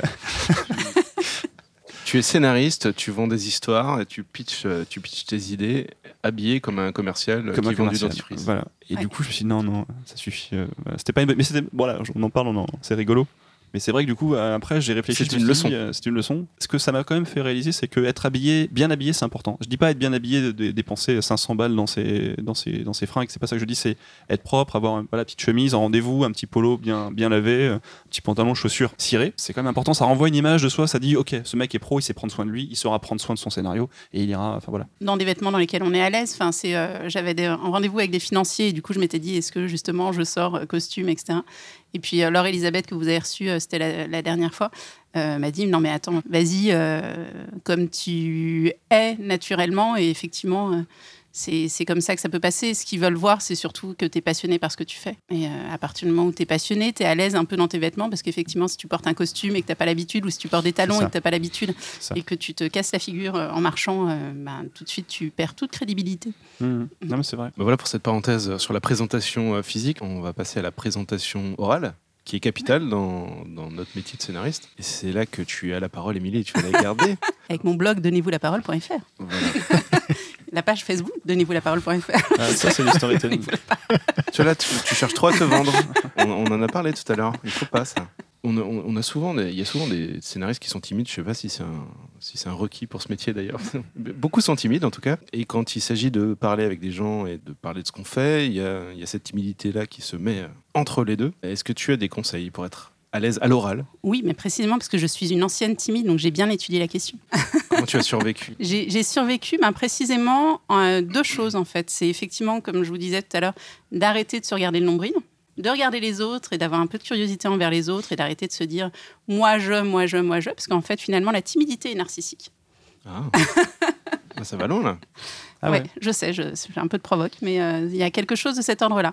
La timidité, c'est qu'on est tourné que sur soi, au lieu de se dire, mais qu'est-ce que je peux apporter à l'autre? Euh, c'est aussi pour ça que j'ai dit, donnez-vous la parole, parce que la seule personne qui peut bloquer pour prendre la parole, c'est soi-même, en fait. C'est nous-mêmes qui nous mettons des bâtons dans les roues. Donc, si d'un seul coup, on se dit, je me donne la parole, parce que non seulement ce que je vais apporter euh, va aider les autres, va aider ma communauté, va faire que le monde va ressembler un peu plus à, à ce que je veux, ben, d'un seul coup, ça motive. Et puis, non, l'autre chose, c'était emmener les gens dans mon univers. Euh, la deuxième chose, c'était euh, me dire, euh, ben, je, je crée un univers, et finalement, je fais rentrer les gens dans l'univers, et je les emmène, et, euh, et je leur raconte des histoires, et, et ça, ça me plaisait de, de partager avec eux.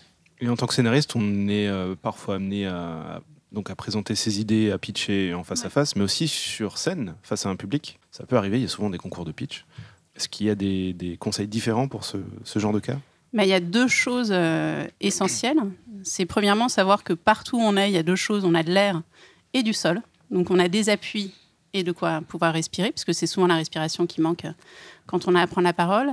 Et puis euh, aussi, un des trucs importants, c'est d'être absolument passionné par ce qu'on a à raconter. Je pense que c'est si on veut pouvoir captiver les autres, il faut déjà être captivé par ce qu'on a envie de raconter. Est-ce que le track joue là-dedans? Est-ce que c'est un track timidité? Est-ce que c'est pareil?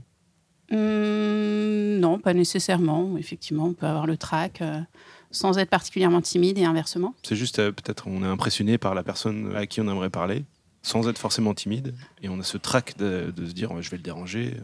Oui, on peut être. en fait, ça, ça arrive souvent quand on admire beaucoup, beaucoup les gens. On peut être du coup perdre tous ses moyens et être euh, complètement euh, euh, ridicule. Je me souviens avoir parlé euh, à Cannes à un réalisateur que j'adorais, et en fait, je m'étais pas aperçu que ma robe était ouverte sur le côté. Et puis, comme j'étais tout émue,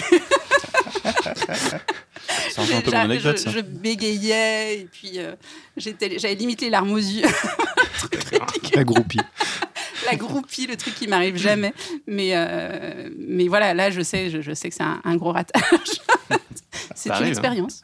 Il y a, il y a- il y a tout ce qui est euh, gestuel aussi, posture, sourire, euh, qu'est-ce qu'on renvoie comme image même quand on parle? Est-ce que vous avez des choses, des conseils là-dessus? Euh, Il y a beaucoup de gens justement qui forment euh, à euh, tenez-vous droit, souriez, etc.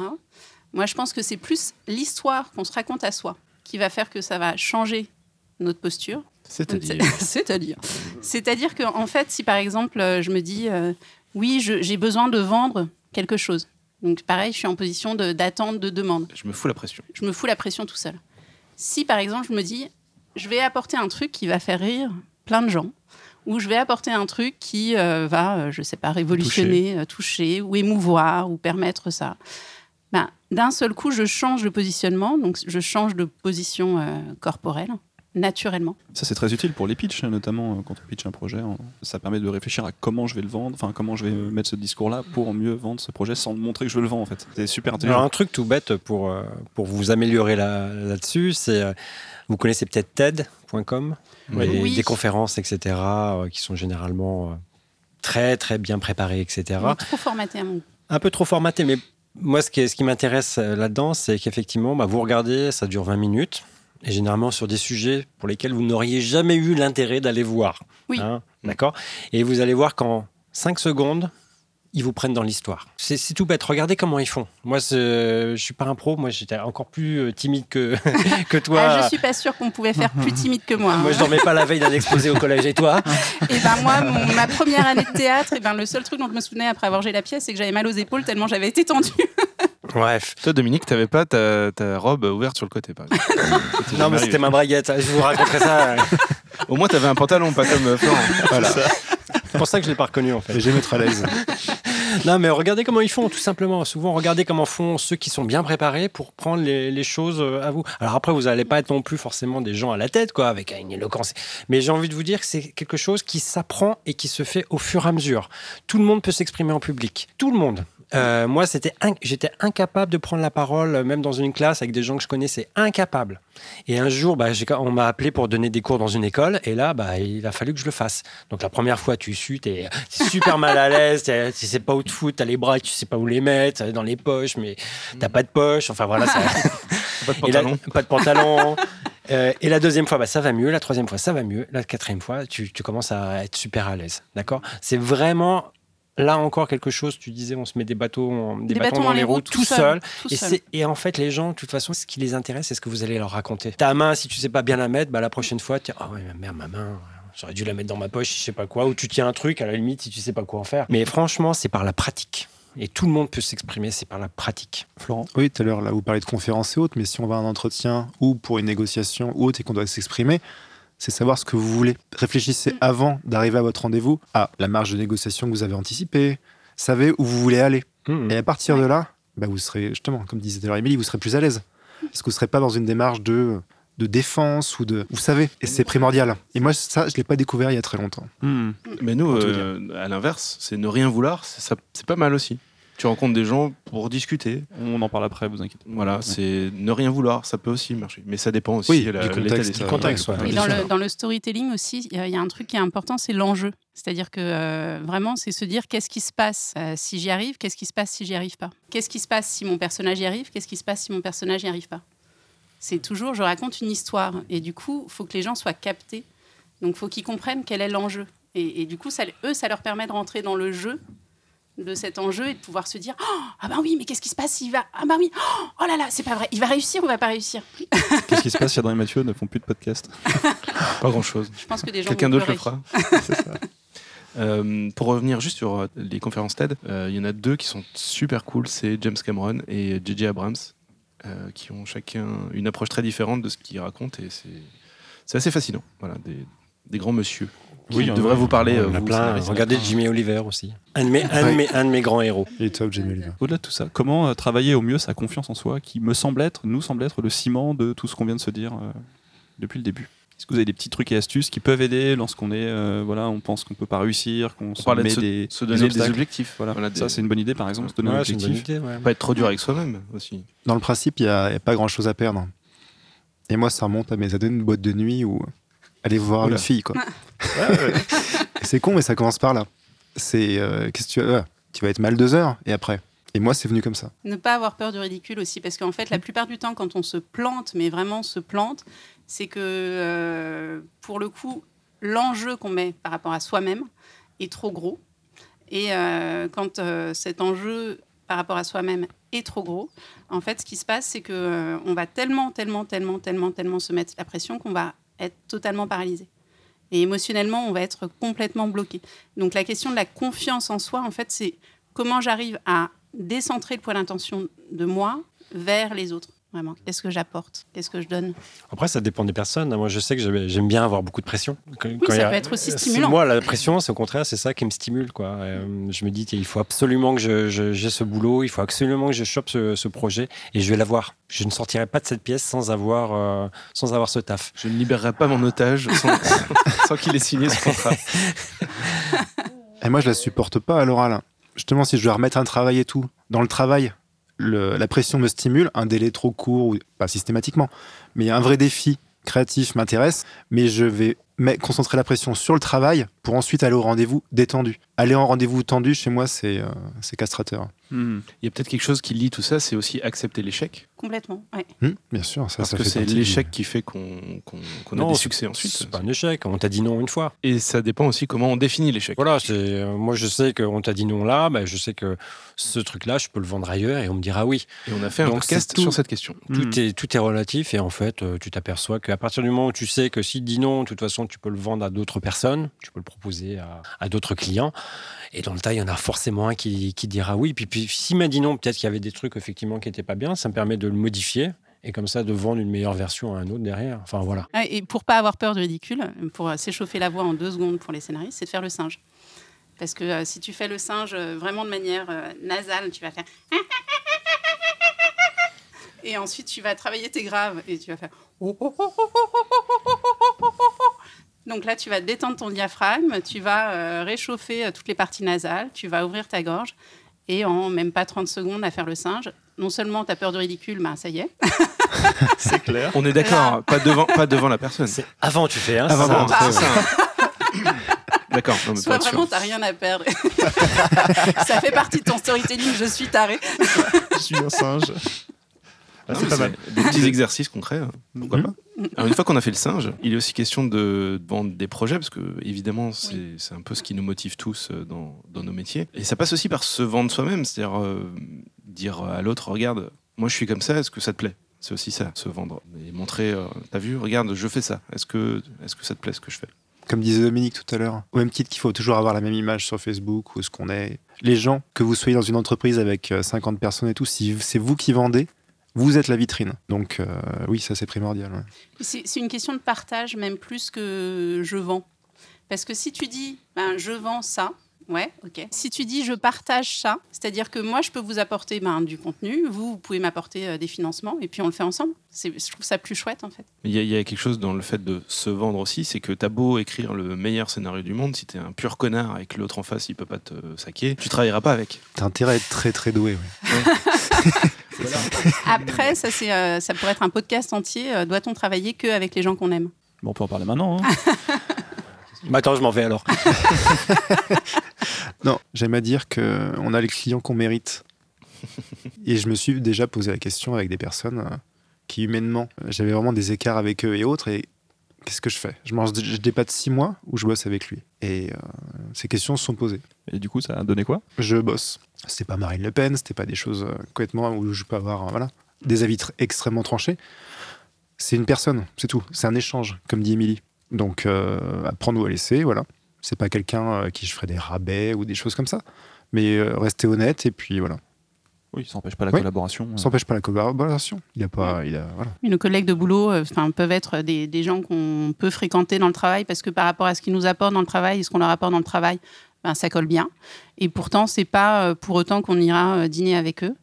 Et, euh, et réciproquement, il y a des gens avec qui on a beaucoup de plaisir à dîner et pourtant on ne bosserait pas avec eux. Moi, je dîne jamais avec Mathieu. hein. c'est pas possible. C'est vrai. On travaille pas ensemble non plus. hein. Non, c'est vrai. Je sais pas si t'as remarqué. Ouais, c'est vrai. Comment trouver de nouveaux clients? Est-ce qu'il y a des, conseils, des stratégies peut-être à mettre en place? Dominique, que tu as quelque chose à dire là-dessus. Ouais, ouais, bah, hum, il y a plein, plein, plein, plein de possibilités. hein. On a parlé du contenu, des partages, etc. Mais souvent, on s'aperçoit qu'on travaille souvent avec les mêmes clients de façon assez euh, répétée, répétée parce qu'ils vous connaissent. Donc, euh, justement, j'en parlais avant-hier sur Facebook. Je ne donnerai, moi, je ne donnerai pas le nom. Enfin, je l'ai déjà Oh, Tu donné tout à l'heure.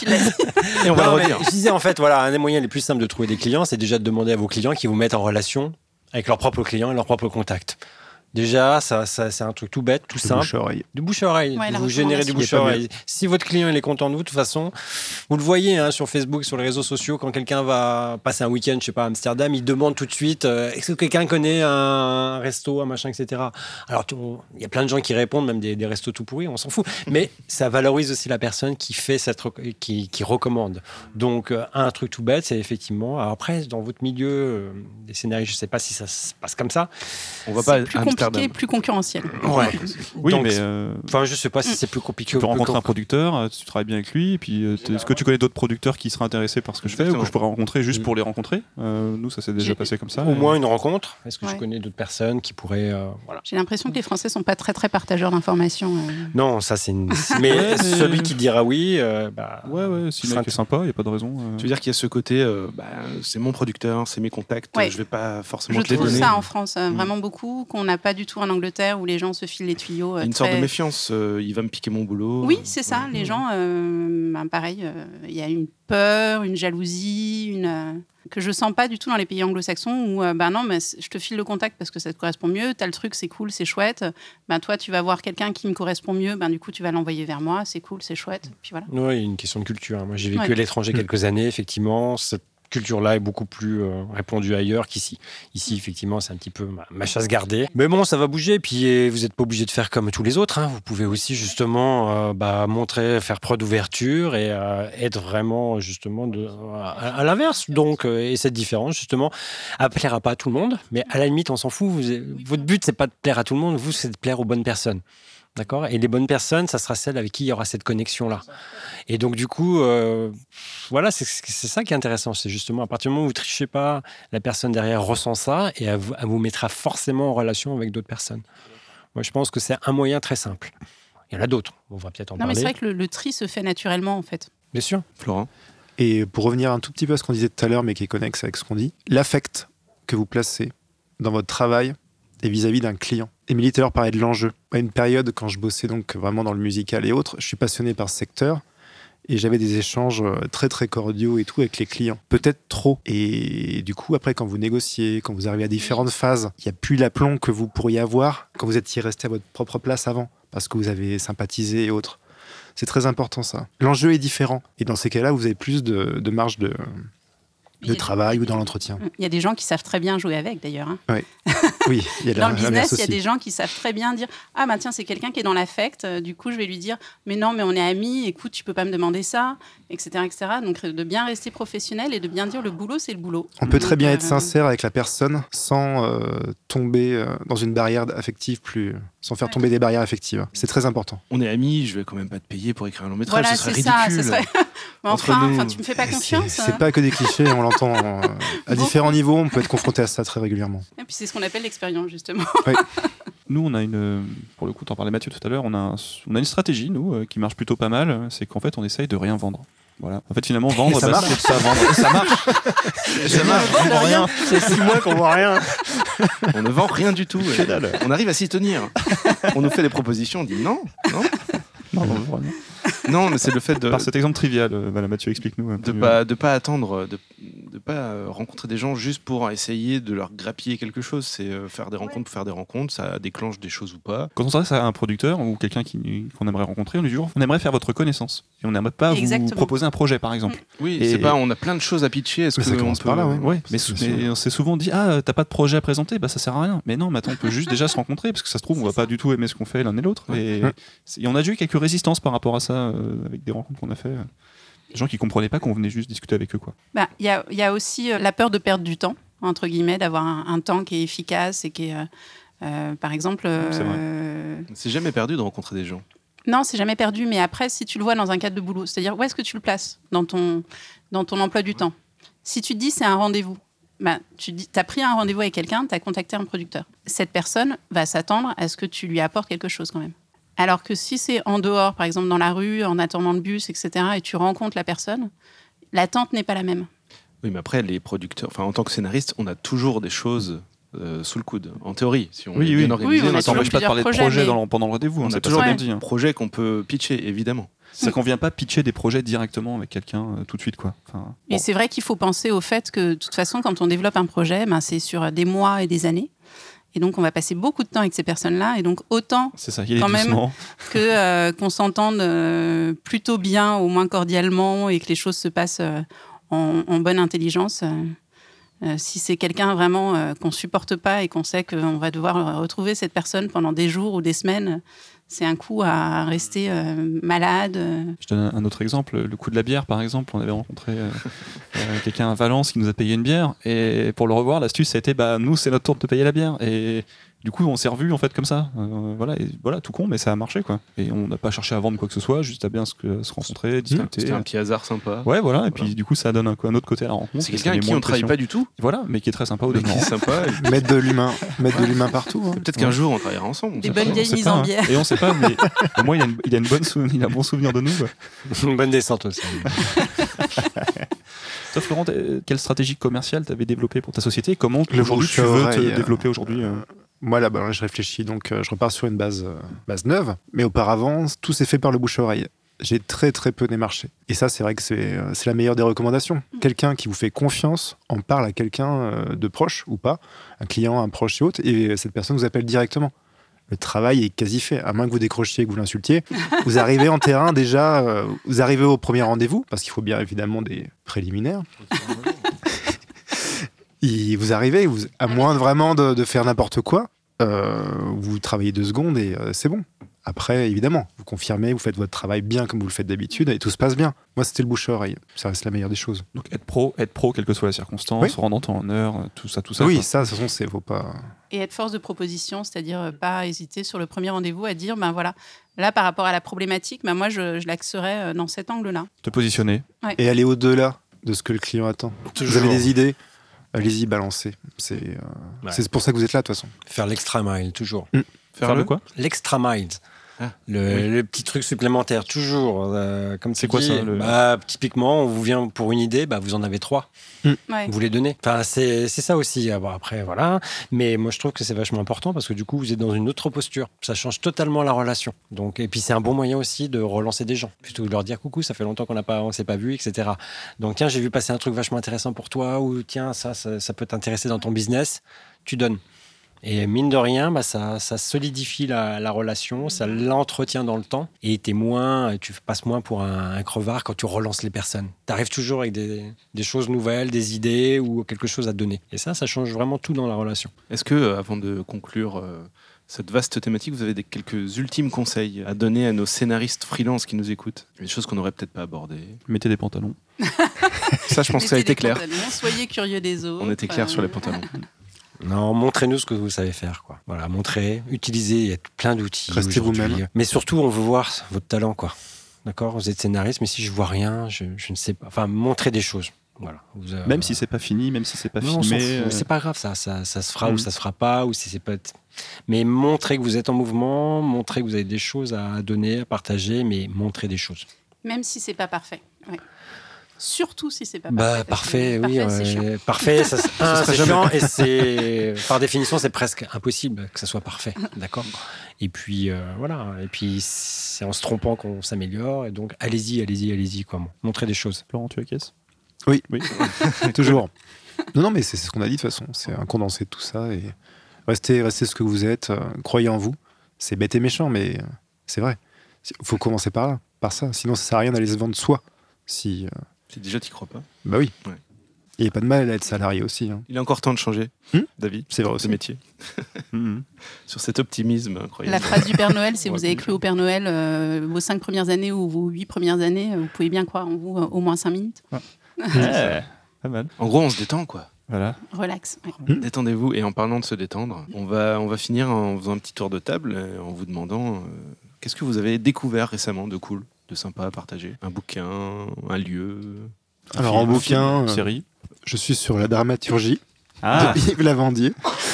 voilà, oui. Je fais dans le, dans le local. On va croire qu'on est, qu'on est payé, sponsorisé. hein, pas... nous ne sommes pas payés pour ça. Voilà, mais euh, que je recommande. Et sinon, en série, je me suis abonné à Netflix récemment.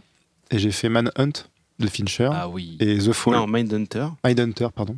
Man- c'est- Manhunt, c'est une autre. série. Oui, et Qui est génial aussi. Ah, mais moi, j'ai pas trop aimé, moi. Putain, je- j'étais à fond. Non.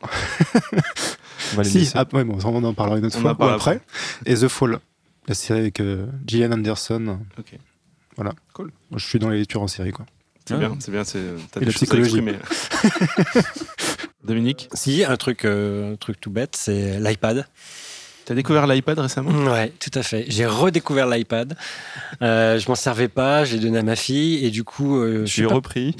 j'ai repris, créant un- une dispute familiale. Non, je m'en suis acheté un en fait. Et en fait, j'ai redécouvert l'iPad, la possibilité de de tout faire avec les mains. avec les- Enfin, j'ai trouvé ça assez magique. J'ai acheté deux trois petites applis, notamment une appli qui, qui permet d'enregistrer euh, du son sur des notes. Et en plus, tu peux filmer. Enfin, tu peux enregistrer ce que tu es en train de faire sur une note. Donc du coup, enfin, je- je- vous êtes tous en train de froncer les sourcils là. c'est pas Parce que ça n'a pas l'air d'être très pas clair. Note, l'application gratuite Non, c'est une autre en fait. C'est une autre. Elle n'est pas gratuite. euh, elle n'est pas très chère, mais elle permet, ça permet aussi d'enregistrer la note. Donc du coup, en train d'écrire, je peux enregistrer ce que je suis en train d'écrire. Vous allez me dire, oui, mais quel est l'intérêt bah, L'intérêt, c'est qu'après, ça me fait une petite vidéo que je peux mettre dans iMovie sur mon iPad. Et donc du coup, ça me fait comme un petit cours que je suis en train de filmer, sur lequel je vais parler, et on me voit en train d'écrire ou en train de faire des graphiques. Pour vous, ça veut rien dire, mais pour moi, ça, Ça veut dire beaucoup. voilà, ça m'a fait un truc qui me dit, mais voilà, du coup, et donc du coup, j'ai fait des petites vidéos comme ça avec euh, cet outil de notes, et, euh, et j'ai redécouvert l'iPad et euh, Comment, comment elle s'appelle l'application? Notability. Ok. Avec iMovie, vous pouvez faire un petit montage très rapide. Vous êtes scénariste, vous pouvez écrire des choses dessus, Mhm. vous pouvez filmer, vous pouvez accélérer après euh, l'image, et ça vous fait des petits films comme ça, des euh, petits clips sur lesquels vous écrivez et vous parlez en même temps. Et, euh, et ça, ouais, ça, ça, c'est ma petite découverte de ces derniers jours. Et où, du coup, quand j'ai découvert ça, j'en ai fait 3-4. C'est un peu ce que je fais. Dès que je trouve un truc bien, je l'exploite tout de suite. Bah oui, pourquoi Bah attendre oui. Et puis c'est. Hein Bah oui, bien Bah sûr. ouais. Pourquoi attendre que ça soit parfait? Non, du coup, ça me permet de faire des petits trucs comme ça. Et euh, donc, ça, c'était mon petit, petit coup de cœur de, de ces derniers jours. D'accord.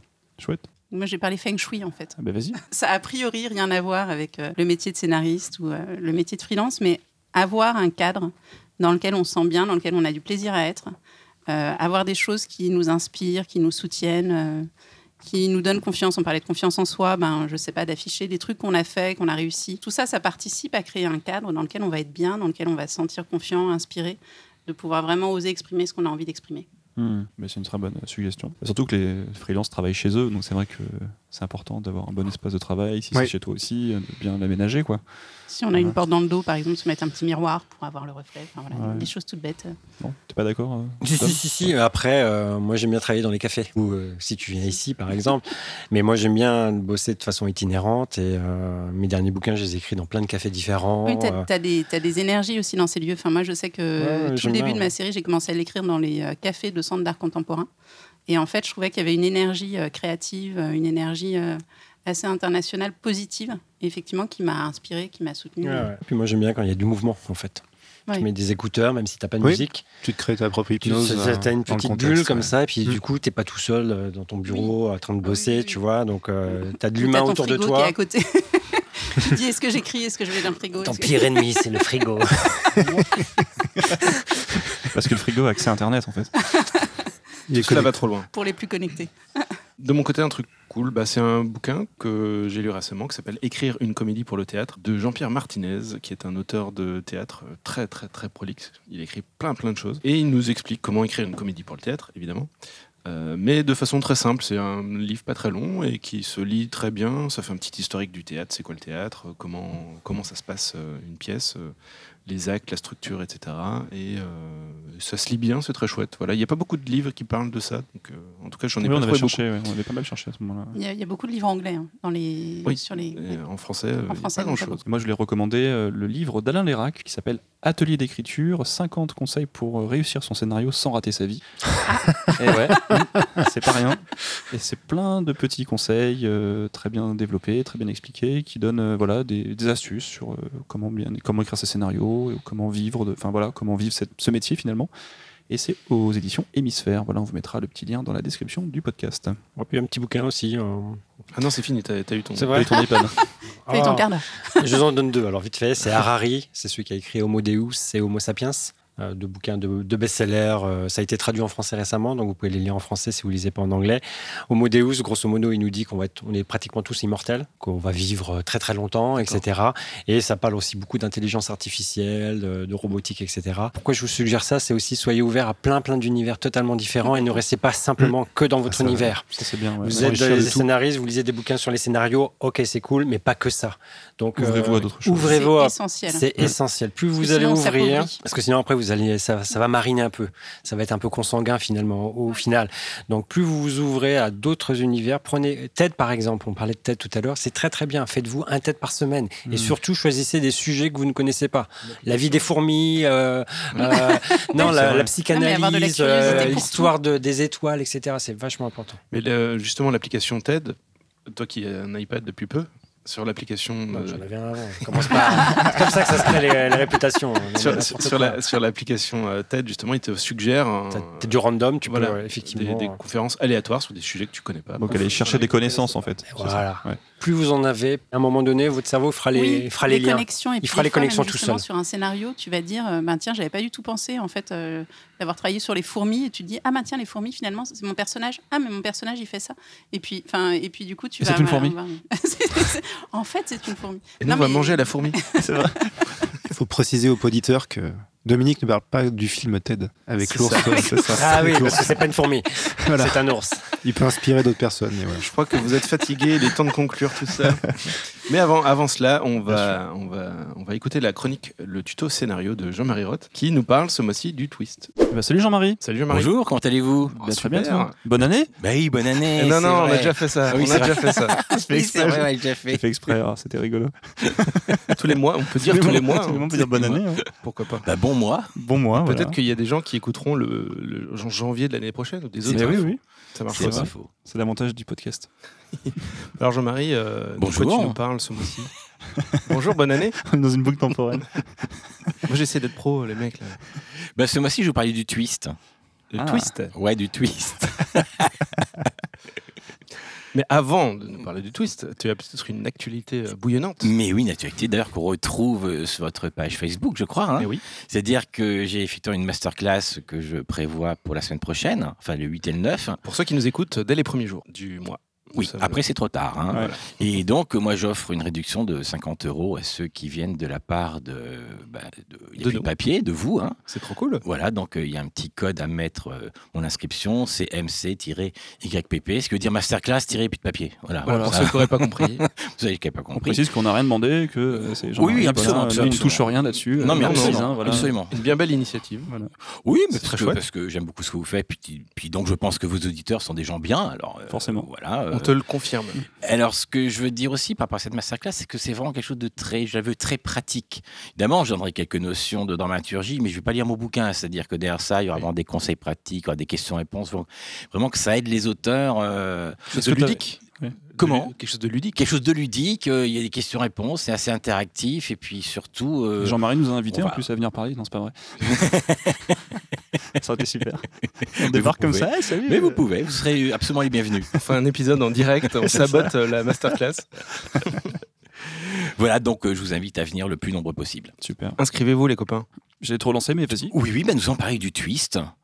Alors, je vais vous dire un petit secret, je suis d'origine alsacienne et je prononce twist, non pas twist. Alors, je vais essayer de prononcer correctement, sinon, tant pis, ce sera, euh, sera honte sur moi jusqu'à là. De toute façon, c'est un mot anglais de toute façon. hein, c'est pas. Oui, en plus, oui, mais vous savez, Peut-être qu'on peut remplacer par un, un truc français. Mais c'est D'ailleurs, pas bonne question. Est-ce qu'il y a un mot français qui peut remplacer ce terme, Jean-Marie? Ben, j'ai- Revirement. ben, un revirement, euh, c'est pire qu'un revirement, en fait. euh, C'est- vraiment c'est une remise en question, c'est une remise en cause de tout ce qui précède. Donc, euh, Une remise en cause de tout ce qui précède. Voilà, ouais. c'est parfait. Mais Voilà. tweet, c'est plus rapide. Mais On te laisse choisir. Alors, le twist, c'est un outil scénaristique des plus surprenants. C'est d'ailleurs son but et sa raison d'être. Il s'agit souvent, au terme d'un récit, de montrer au spectateur que tout ou presque de ce qu'il a cru vrai est finalement faux. Donc cela, dans Sixième Sens, et Diabolique, Shutter Island, des gens passent. Ne voulant pas trop spoiler la fin des films, j'ai eu pour idée d'illustrer le sujet de cette chronique en reprenant une histoire connue de tous, mais en en twistant la fin. Pour l'exemple, nous allons donc prendre Blanche-Neige. Vous connaissez Blanche-Neige? Ah ouais. Non, c'est quoi- c'est une meuf avec des. Eh, vous des allez voir, je vais vous raconter. Je vais vous Ah. raconter, ce sera plus simple. Bah voilà, super. Moi je connais pas. Bah, D'après le documentaire que j'ai vu sur sa vie, la jouvencelle Blanche-Neige est à la fois princesse, demi-orpheline et esclave de sa belle-mère. Lorsque j'évoque sa belle-mère, c'est surtout Belle qu'il faut retenir, car la beauté est son obsession. À tel point qu'elle a un miroir connecté sur lequel elle a téléchargé une appli spéciale beauté qui leur donne le top 10 en temps réel. C'est une appli non pas Apple comme vous pourrait le croire à cause de la pomme, mais PC qui signifie prince charmant. Jusque-là, c'est toujours elle la lauréate. Mais un jour, son appli lui apprend que la petite Blanche-Neige lui est passée devant. Et ça, elle aime moyen moyen. Folle de jalousie, elle demande alors à un chasseur de tuer la petite et de lui rapporter son cœur. Mais la mignonne, n'ayant pas trop envie de perdre son cœur avant sa virginité, s'enfuit. C'est ainsi qu'elle se retrouve dans une maison tenue par sept nains monomaniaques, mineurs de fond, pour lesquels elle fait la cuisine, le ménage, le linge et autres corvées. Mais balance tes porcs, pauvre tâche Ah oui, la relecture, là, elle, elle fait mal. Hein. Et comme ça ne suffisait pas, elle est victime d'une autre malédiction assez terrifiante qui veut qu'elle ne peut pas faire un pas sans avoir d'hystériques oiseaux qui lui tournent autour et traînent dans ses pattes. Là, objectivement, au niveau du genre, se situe entre Émile Zola et Stephen King. Sauf qu'elle vit ça super bien. Elle chante avec les piafs et comble les nains. Durant ce temps, sa belle-mère constate avec effroi qu'elle est toujours deuxième au top 10 beauté. Elle décide alors de s'occuper elle-même de l'arrogante. Pour ce faire, elle confectionne dans une marmite de compétition une pomme empoisonnée en utilisant 1000 ingrédients. Elle y passe des heures. Mais au final, le fruit mortel a pour particularité de tuer en CDD. Car si quelqu'un embrasse la morte avec amour, elle ressuscite. C'est ballot, comme disait Jeune aujourd'hui. Ah oui. En même temps, il faut bien l'admettre, elle n'est pas terminée, la belle-mère. Hein. Perso, à sa place, un peu de cyanure dans la golden et c'est réglé, définitif. Pas de marmite et pas de bisous. Reste à faire déguster la pomme à Miss Neige. Pour ce faire, la criminelle se déguise en vieille femme hideuse, style sorcière, pleine de verrues et ongles crochus. Normalement, pour donner confiance, on se déguise pas comme ça. Mais Blanche-Neige se méfie de tout le monde, sauf des nains esclavagistes et des sorcières, c'est son truc. La vilaine peut donc lui offrir sa maudite pomme. Et là, Blanche-Neige n'en peut plus de joie. C'est si rare une pomme. Mais qui mériterait un tel bonheur? Pourquoi moi Mais quelle félicité? C'est ainsi que, boursouflée d'émotion, elle croque le fruit à pleines dents et meurt sur le coup. Le prince charmant, apprenant le drame via un museau à oreille animalier, se rend illico sur place. Heureusement, le preux chevalier a pour particularité d'être nécrophile. Au point où on en est. Hein. Si bien qu'au lieu de sottement se recueillir ce cadavre de la gamine, il lui roule une patinette. Ce qui a pour vocation, comme on l'a vu, de la ressusciter. Ils partent alors ensemble et vivent heureux pour l'éternité. Maintenant, comme promis, nous allons twister la fin. Nous gardons toute l'histoire jusqu'à l'arrivée du prince charmant. Il se penche toujours sur Blanche-Neige, l'embrasse avec délice, mais au lieu de se réveiller en princesse, elle se transforme en nain. À cet instant, nous comprenons que tous les nains sont d'anciennes prétendantes et que la vilaine et le vilain sont de connivence sur l'affaire Blanche-Neige. Techniquement, il s'agirait effectivement de twist. Le problème est que pour réellement créer un twist, il ne faut jamais le faire après coup. Ça ne marche pas. Il arrive pourtant parfois d'avoir une idée de twist après avoir écrit son scénario. Notamment lorsqu'on a composé un thriller, un policier ou un fantastique. Mais pour que ça fonctionne, il faut partir du twist et créer l'histoire autour. Plus important encore, en cas de twist, vous devez donner des clés au spectateur. Comme il s'agit d'un jeu entre vous et lui, pour que le jeu soit légitime, il est indispensable que le spectateur ait aussi une chance de gagner la partie. Sinon, vous trichez. Après le twist de Sixième Sens, nous revoyons en flashback les moments où nous aurions pu comprendre. Dans Usual Suspect, les clés sont absentes. Ce qui fait que malgré toutes les qualités du film, le twist est trop facile et par conséquent peut donner au spectateur la sensation de s'être fait avoir un peu gratuitement. Face à ça, le problème que l'on rencontre en tant qu'auteur se situe justement au niveau de ces fameuses clés. Dès qu'on en donne une, on a la sensation d'avoir fourni le trousseau et la serrure. L'astuce que je préconise à cet endroit est de livrer vos quelques clés au sein de séquences où l'attention du spectateur est focalisée sur autre chose. Et là, ça marche à tous les coups. Moi-même, dans mon histoire de Blanche-Neige, je vous avais livré une clé. Souvenez-vous. L'appli de la belle-mère était une appli PC comme Prince Charmant. Cela ne révélait rien de la fin, mais c'était un indice sur une éventuelle complicité dissimulée dans un lot d'informations. Pour conclure, sans aucun twist possible, je vous dis merci de votre écoute et à dans un mois. Super. C'est pas simple hein, cette histoire de twist, hein. c'est euh, quelque chose qui est pas facile à faire et, euh, et bravo à ceux qui arrivent. Oui, c'est vrai que c'est un outil euh, qui, qui fait rêver beaucoup de, de scénaristes, mais euh, pour y arriver, c'est vrai, bon, c'est vrai que c'est pas simple. Alors du coup, on va passer aux petites questions de notre communauté. Oui, bonjour la communauté. Alors bah, déjà tout d'abord, merci à tous les tipeurs sur Slack qui nous suivent et qui nous ont gentiment euh, répondu en posant leurs questions. Je veux juste rappeler que juste en donnant 2 euros, euh, on, peut, on peut devenir tipeur sur Slack et c'est génial, quoi. C'est vrai qu'il nous fait la promo. C'est génial. C'est vrai. Avec euh, un type de 2 euros, ça ouvre l'accès à notre Slack Mais où ouais. il y a euh, déjà plus de 60 inscrits et euh, d'anciens invités notamment. Vous en méritez 6000. Ouais, ouais. On va essayer, on va essayer de faire euh, 6000. Allez, du coup, on remercie notamment Fabrice, Perrine, Sarah et Bastien qui ont fourni quelques questions sur le twist. Je suis tout oui. Alors bonjour, concernant le twist, est-il préférable de le penser dès l'élaboration de la structure du scénario, avant la phase d'écriture, point d'interrogation, ou peut-il être tout aussi intéressant s'il est pensé ultérieurement? Merci. Alors, c'est une question de construction du récit. Juste tout remettre en question à la fin, comme j'ai fait avec Blanche-Neige, ne peut pas donner un résultat probant. Le twist est un élément dramatique tellement puissant qu'il est au cœur de la réflexion de l'auteur. Si vous reprenez Sixième Sens, là je vais spoiler, mais je suis un petit peu obligé, hein, je suis désolé. Donc bouchez-vous les oreilles Voilà. si vous, vous n'avez pas vu le film. Attention spoil. Mais l'auteur doit à chaque instant, dans Sixième Sens, penser au fait que ce personnage est mort. Sinon, il commettra des erreurs. Évidemment. Moi-même, alors là je fais un peu de pub, hein, d'autopromotion, mais moi-même, moi-même en écrivant mon roman, j'avais l'idée du twist dès le début et j'ai construit autour. Et en construisant, je me suis rendu compte à quel point je me serais forcément planté si j'avais eu l'idée du twist que sur le tard. Est-ce que le twist final doit être amorcé? Euh, twist final n'est pas du tout un pléonasme, euh, parce qu'on peut avoir un twist de milieu de film. Absolument. Ah oui, oui. Le bah, twist bon. ne se paie pas forcément à la fin. Pas Euh, forcément. Citizen Kane, est-ce que c'est un twist final, euh, la révélation qu'on a Non, c'est une révélation, c'est pas un twist. Ça remet pas en cause tout ce qu'on a vu. euh, C'est plutôt une explication. Hmm. Euh, mais vous prenez un homme d'exception, par exemple, avec Russell Crowe. Euh, ben vous avez un twist de milieu de film, hein, c'est pas un twist final. Donc le twist, dans, dans 99% des cas, il se trouve à la fin, mais on peut avoir un twist de milieu de film. Donc le twist final n'est pas une aberration. Alors doit-il être amorcé? Alors je pense qu'auditeur nous demande si le twist doit être présenté en amont. Je pense que c'est ça qui veut dire euh, par amorcer. Et c'est là que nous avons ces fameuses clés qui doivent exister tout en étant invisibles. Donc la réponse est oui, hein, très clairement. Et encore une fois, la meilleure façon de rendre une clé invisible, c'est de la camoufler dans une séquence qui focalise l'attention du spectateur sur autre Ouais. chose. Vraiment, c'est ça le truc. Hmm. Parce qu'un bon twist, c'est quand l'enlever ne remet pas en cause la qualité du scénario. En d'autres mots, quand toute la qualité du scénario ne repose pas que sur le twist. Hum, D'accord. Alors, euh, l'histoire à twist euh, doit être construite de façon à rendre le twist inéluctable, implacable. Psycho, sans son twist, n'aurait pas d'intérêt. Nous sommes d'accord. Euh, maintenant, il ne s'agit pas non plus de bâcler le reste du scénario. Hein, tout doit être bien construit, intéressant, mais le twist de- demeure le point crucial du récit. Quels sont pour toi les meilleurs films à twist? Hum, question piège. Évidemment. Alors, euh, bah, j'ai déjà cité Sixième Sens, hein, euh, Peur primale, c'est pas mal non plus. Shutter Island, qui a une particularité, euh, c'est d'avoir un double twist. Le second n'existait pas dans le roman de Denis Lehan, d'ailleurs. Parce que Moi, j'ai eu le roman, j'ai vu le film. Le second n'existait pas. Il a été ajouté par, par Scorsese. Et je trouve que c'est pour le bien du film, honnêtement. Et récemment, alors récemment, je vous le conseille, j'ai vu L'accusé, qui est un film espagnol, qui n'est pas, qui est sorti qu'en DVD et en VOD. Et il m'a assez bluffé. Jean-Marie, moi j'ai une question sur Shutter Island parce que c'est un twist. Alors encore une fois, on va spoiler un peu. Désolé Ouais. pour ceux qui l'ont pas vu, donc bouchez-vous les oreilles. Shutter Island, si dans mes souvenirs, dans mes souvenirs, si c'est ça, euh, c'est le twist, c'est qu'il est fou en fait. C'est ça ou pas? Alors ça, c'est le twist du roman, qui est le roman. premier twist euh, du film. Et à la fin, il dit une dernière phrase qui retwiste tout ça, qui n'est pas dans le roman.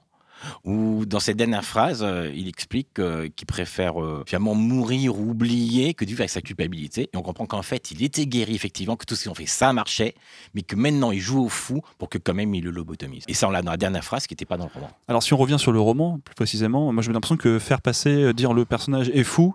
C'est, je parlais de facilité tout à l'heure, c'est un peu le même sentiment que j'ai, c'est bon bah voilà, il est fou donc ça explique la folie, mais j'ai du mal, je me demande si le spectateur peut s'identifier vraiment à ce genre de twist en fait. Alors, le problème, c'est qu'on l'a trop vu maintenant. C'est-à-dire, le coup du schizophrène, on a vu tellement de fois. Ça, oui. que pff, voilà ras-le-bol quoi. Euh, on a commencé le premier schizophrène 160 avec Psychose, donc là c'était vraiment novateur, mais on n'imagine même pas. Mais après il y a eu tellement de films avec ça comme si, je crois qu'il y a deux trois twists à ne plus faire. Le schizophrène faut arrêter, Hmm. les jumeaux c'est pourri. Hein C'est ça, et, alors, ouais. et le pire de tous, mais qui se réveille, tout ça c'est qu'un cauchemar. Alors ça faut Oui, pas faire. Voilà, hein. c'est ça, voilà. Donc, bah, c'est intéressant, voilà. Cool. Fight Club, euh, Fight Club, Schizophrène euh, schizophrène, ouais, mais bon, ouais, je trouve qu'il est moins fort aussi, ce, ce- ce twist au final. mais il est Ouais, très célèbre. Il est célèbre, mais Oui. je trouve pas le film bon pour le son twist au final. Tout ce qui est autour qui est Moi, je chouette. suis assez ouais. d'accord. On casse les mythes, désolé les, Oui. Non, moi je défends Fight Club. Alors, après un twist, est-ce qu'il est nécessaire de faire une séquence pour montrer au spectateur les indices qui préparaient le twist tout au long du scénario? Oui, ça, c'est la question que tout le monde s'est posée après Sixième Sens. Et la réponse est clairement non. Normalement, les clés nous reviennent après le twist, même si on n'a pas su le repérer. À la fin de Psychose, on se souvient bien du fait que si on a entendu parler la mère de Norman Bates, on n'a pas vu parler. On l'a entendu, mais on l'a pas vu. Et quand la voit bouger, c'est son fils qui la porte. Et ça, on s'en souvient tout de suite. On sait alors que le twist fonctionne. Donc c'est conseillé ou pas, euh, Jean-Marie, de faire ce genre de Non, séquence euh, non, pas forcément. Non, je trouve que ça, a été fait en sixième sens. C'était un- euh, dans sixième sens, je trouve euh, à la fois ça marche et ça marche pas. C'est-à-dire que C'est très court. hein. C'est très court, petit mais oui, il, pour, il se- il euh, se souvient du truc, mais c'est un peu aussi la façon euh, euh, de l'auteur d'y regarder. Comme, je, comme, comme j'ai été fort, j'ai mis des clés, j'en ai même mis plusieurs. Vous avez vu comme je suis génial. Ça peut donner cet effet-là aussi. Ça mais en même ouais. temps, on en a un peu besoin parce que je suis pas sûr que ces clés, on les repère vraiment. Et donc, c'est bien qu'il les remontre. ouais, ouais. Dans Fight Club, par exemple, ce qui est intéressant, c'est que c'est le twist est amorcé par cette séquence-là. Elle est pas après, elle est avant. On comprend dans une séquence assez dynamique que le personnage, euh, les deux personnages n'en sont qu'un. Et au moment où on a compris, on se pose et là ils se font face à face dans la chambre d'hôtel. Oui. Et là ils se confrontent. euh, ce qui est un peu fou. Hmm. l'histoire de schizophrène. Mais cette séquence-là, elle n'existe pas vraiment. Elle est avant. Hmm. Oui, tout à fait. Non, non, c'était une façon, une articulation assez intéressante, mais ça restait encore un schizophrène. Voilà. Mais c'était Mm. assez intéressant, effectivement, comme façon d'articuler les choses. Je suis d'accord. Alors existe-t-il des comédies avec un twist? Il y a des exemples dans les autres genres, surtout en thriller, horreur, fantastique, mais aussi en comédie dramatique avec euh, À la folie pas du tout par exemple, mais de prime abord j'ai l'impression que ce n'est pas très couru en comédie. Alors, d'abord, à la fois, pas du tout, n'est absolument pas une comédie dramatique. hein. On est à lisière du drame sentimental et du thriller, mais on n'est pas dans la comédie Alors, dramatique. qui nous a dit ça? Dénonce-toi. Attention. Et alors, euh, son tweet, c'est d'ailleurs très intéressant car il est intégralement basé sur la forme, sa structure et pas du tout sur le récit. Et vous noterez aussi que la dernière image du film est un autre twist, mais qui se limite à l'acte 3. Alors là, je ne veux pas spoiler, mais si vous regardez le film, il y a deux twists. Il y a le twist de milieu de film, hein, qui est vraiment, lui, purement structurel, mais qui n'est pas un twist de récit, mais que structurel. Et à la fin, la dernière image est un twist de l'acte 3. Je ne vais pas en dire plus, mais en regardant le film, on comprend. Euh, sinon, pour en venir à la question, les twists en comédie se comptent sur les doigts d'un manchot. Hein, ou presque. Euh, personnellement, je connais une seule comédie qui offre un petit twist à la fin. C'est Les bienfaits de la colère. C'est un joli film d'ailleurs euh, que je vous conseille. euh, Hmm. Voilà, et c'est une comédie avec un twist. Ça veut dire que le twist n'est pas compatible avec la comédie, Jean-Marie, tu penses? Non, c'est pas que c'est pas compatible, mais c'est pas le lieu. C'est pas le lieu. C'est pas le lieu. Ça a moins d'intérêt. enfin, c'est- Oui. pas l'intérêt en fait. C'est ça. Mais euh, si vous avez des, des exemples, on est preneur. hein. On est curieux de voir Oui, si- oui, c'est Oui, vrai. tout à fait. s'il y a des, des bons twists dans des bonnes comédies. Voilà. Vos devoirs pour le mois, pour le mois de février. Oui. Bah, Écrivez-nous hein, à podcast.adrienetmathieu.fr et Bien sûr. on regardera ça. Bah, merci Jean-Marie. Ben, merci à vous et bravo à vos auditeurs de, de nous écouter. Alors, je leur dis bravo parce que je trouve qu'ils ont du courage, parce qu'on dit beaucoup d'informations en même temps. Et donc, euh, voilà, Twist de fin d'épisode. euh, Ils sont toujours là. ils sont toujours là. Et ben on se voit le mois prochain Et bien, Avec grand prochain. plaisir. pour parler. Je pense que je vais vous parler du drame. Ah, Super. Ah, Cool. Ça a plombé l'ambiance, ça, je sais. Ouais, On finissait sur la comédie là et puis on va partir dans du drame. c'est ça, on va essayer. Salut Jean-Marie. Ouais, merci. À la prochaine. Merci à vous. Un grand merci à Jean-Marie pour ses chroniques toujours aussi riches. Merci à la Maison des auteurs de la SACD de nous accueillir pour enregistrer. Merci à nos tipeurs et particulièrement à ceux présents sur Slack qui, comme d'habitude, nous aident précieusement à préparer nos sujets. Et enfin, merci à nos invités Dominique Dufour, Émilie Caillon et Florent Schoffel. Donc, pour rappel, hein, Dominique Dufour, tu es freelance, consultant et formateur, spécialiste des réseaux sociaux et auteur. Et papa de, de jumeaux, visiblement. T'as retenu, hein Et où est-ce qu'on te retrouve euh, Dominique Un petit peu partout. Vous tapez mon nom normalement et vous me trouvez à peu près partout. Sinon, il y a la page Facebook là, que je viens de lancer, euh, Dominique le freelance. Tout. On ça, voilà. il y a les- Dominique, le freelance. Le seul. Non, mais bon, voilà. C'est- cool. C'est le papa des freelances, Dominique. Euh, c'est ça qui est chouette en fait. Il a peut-être fait ça avant tout le monde. Hmm. Ça, c'est cool. Émilie, tu es polycasquette. Rappelle-nous ce que c'est. Donc je dis polycasquette pour préparer les cerveaux, pour euh, dire attention, une case pour rentrer plein de choses dedans. Donc euh, je suis à la fois actrice, autrice, metteur en scène, euh, pro- productrice, formatrice. Où est-ce qu'on te retrouve? Et ben on me retrouve dans Je me sens pas belle de Bernard Jean-Jean, qui va être bientôt à Saint-Étienne, début février. Tu joues dedans ou? Je mets en scène. tu mets en scène Et puis après, les autres projets, ça va prendre un peu plus de temps. J'ai aussi osé sortir de sa zone de confort que je co-anime, formation en ligne qui va bientôt être en ligne, que je co-anime avec Jeanne Elvire Ado-TV. Euh, la formation Donnez-vous la parole qui est déjà dans 39 pays avec euh, 500, plus de 520 inscrits. C'est un MOOC? Ouais. Et puis, euh, voilà, les autres projets, ça va prendre un peu plus de temps. Donc, pour l'instant, c'est encore un peu plus confidentiel. Très bien. Merci. Florent, directeur artistique freelance, Voilà. qu'on retrouve Bah, bientôt, bientôt. en reconstruction, pour une nouvelle aventure, voilà. Cool. Avec grand plaisir. Et ben pour nous, C'est terminé. on, se arrête. On arrête là. c'était le dernier. On se donne rendez-vous le mois prochain et d'ici là, écrivez bien. Salut. Salut à tous. Au revoir. Salut, au revoir. Salut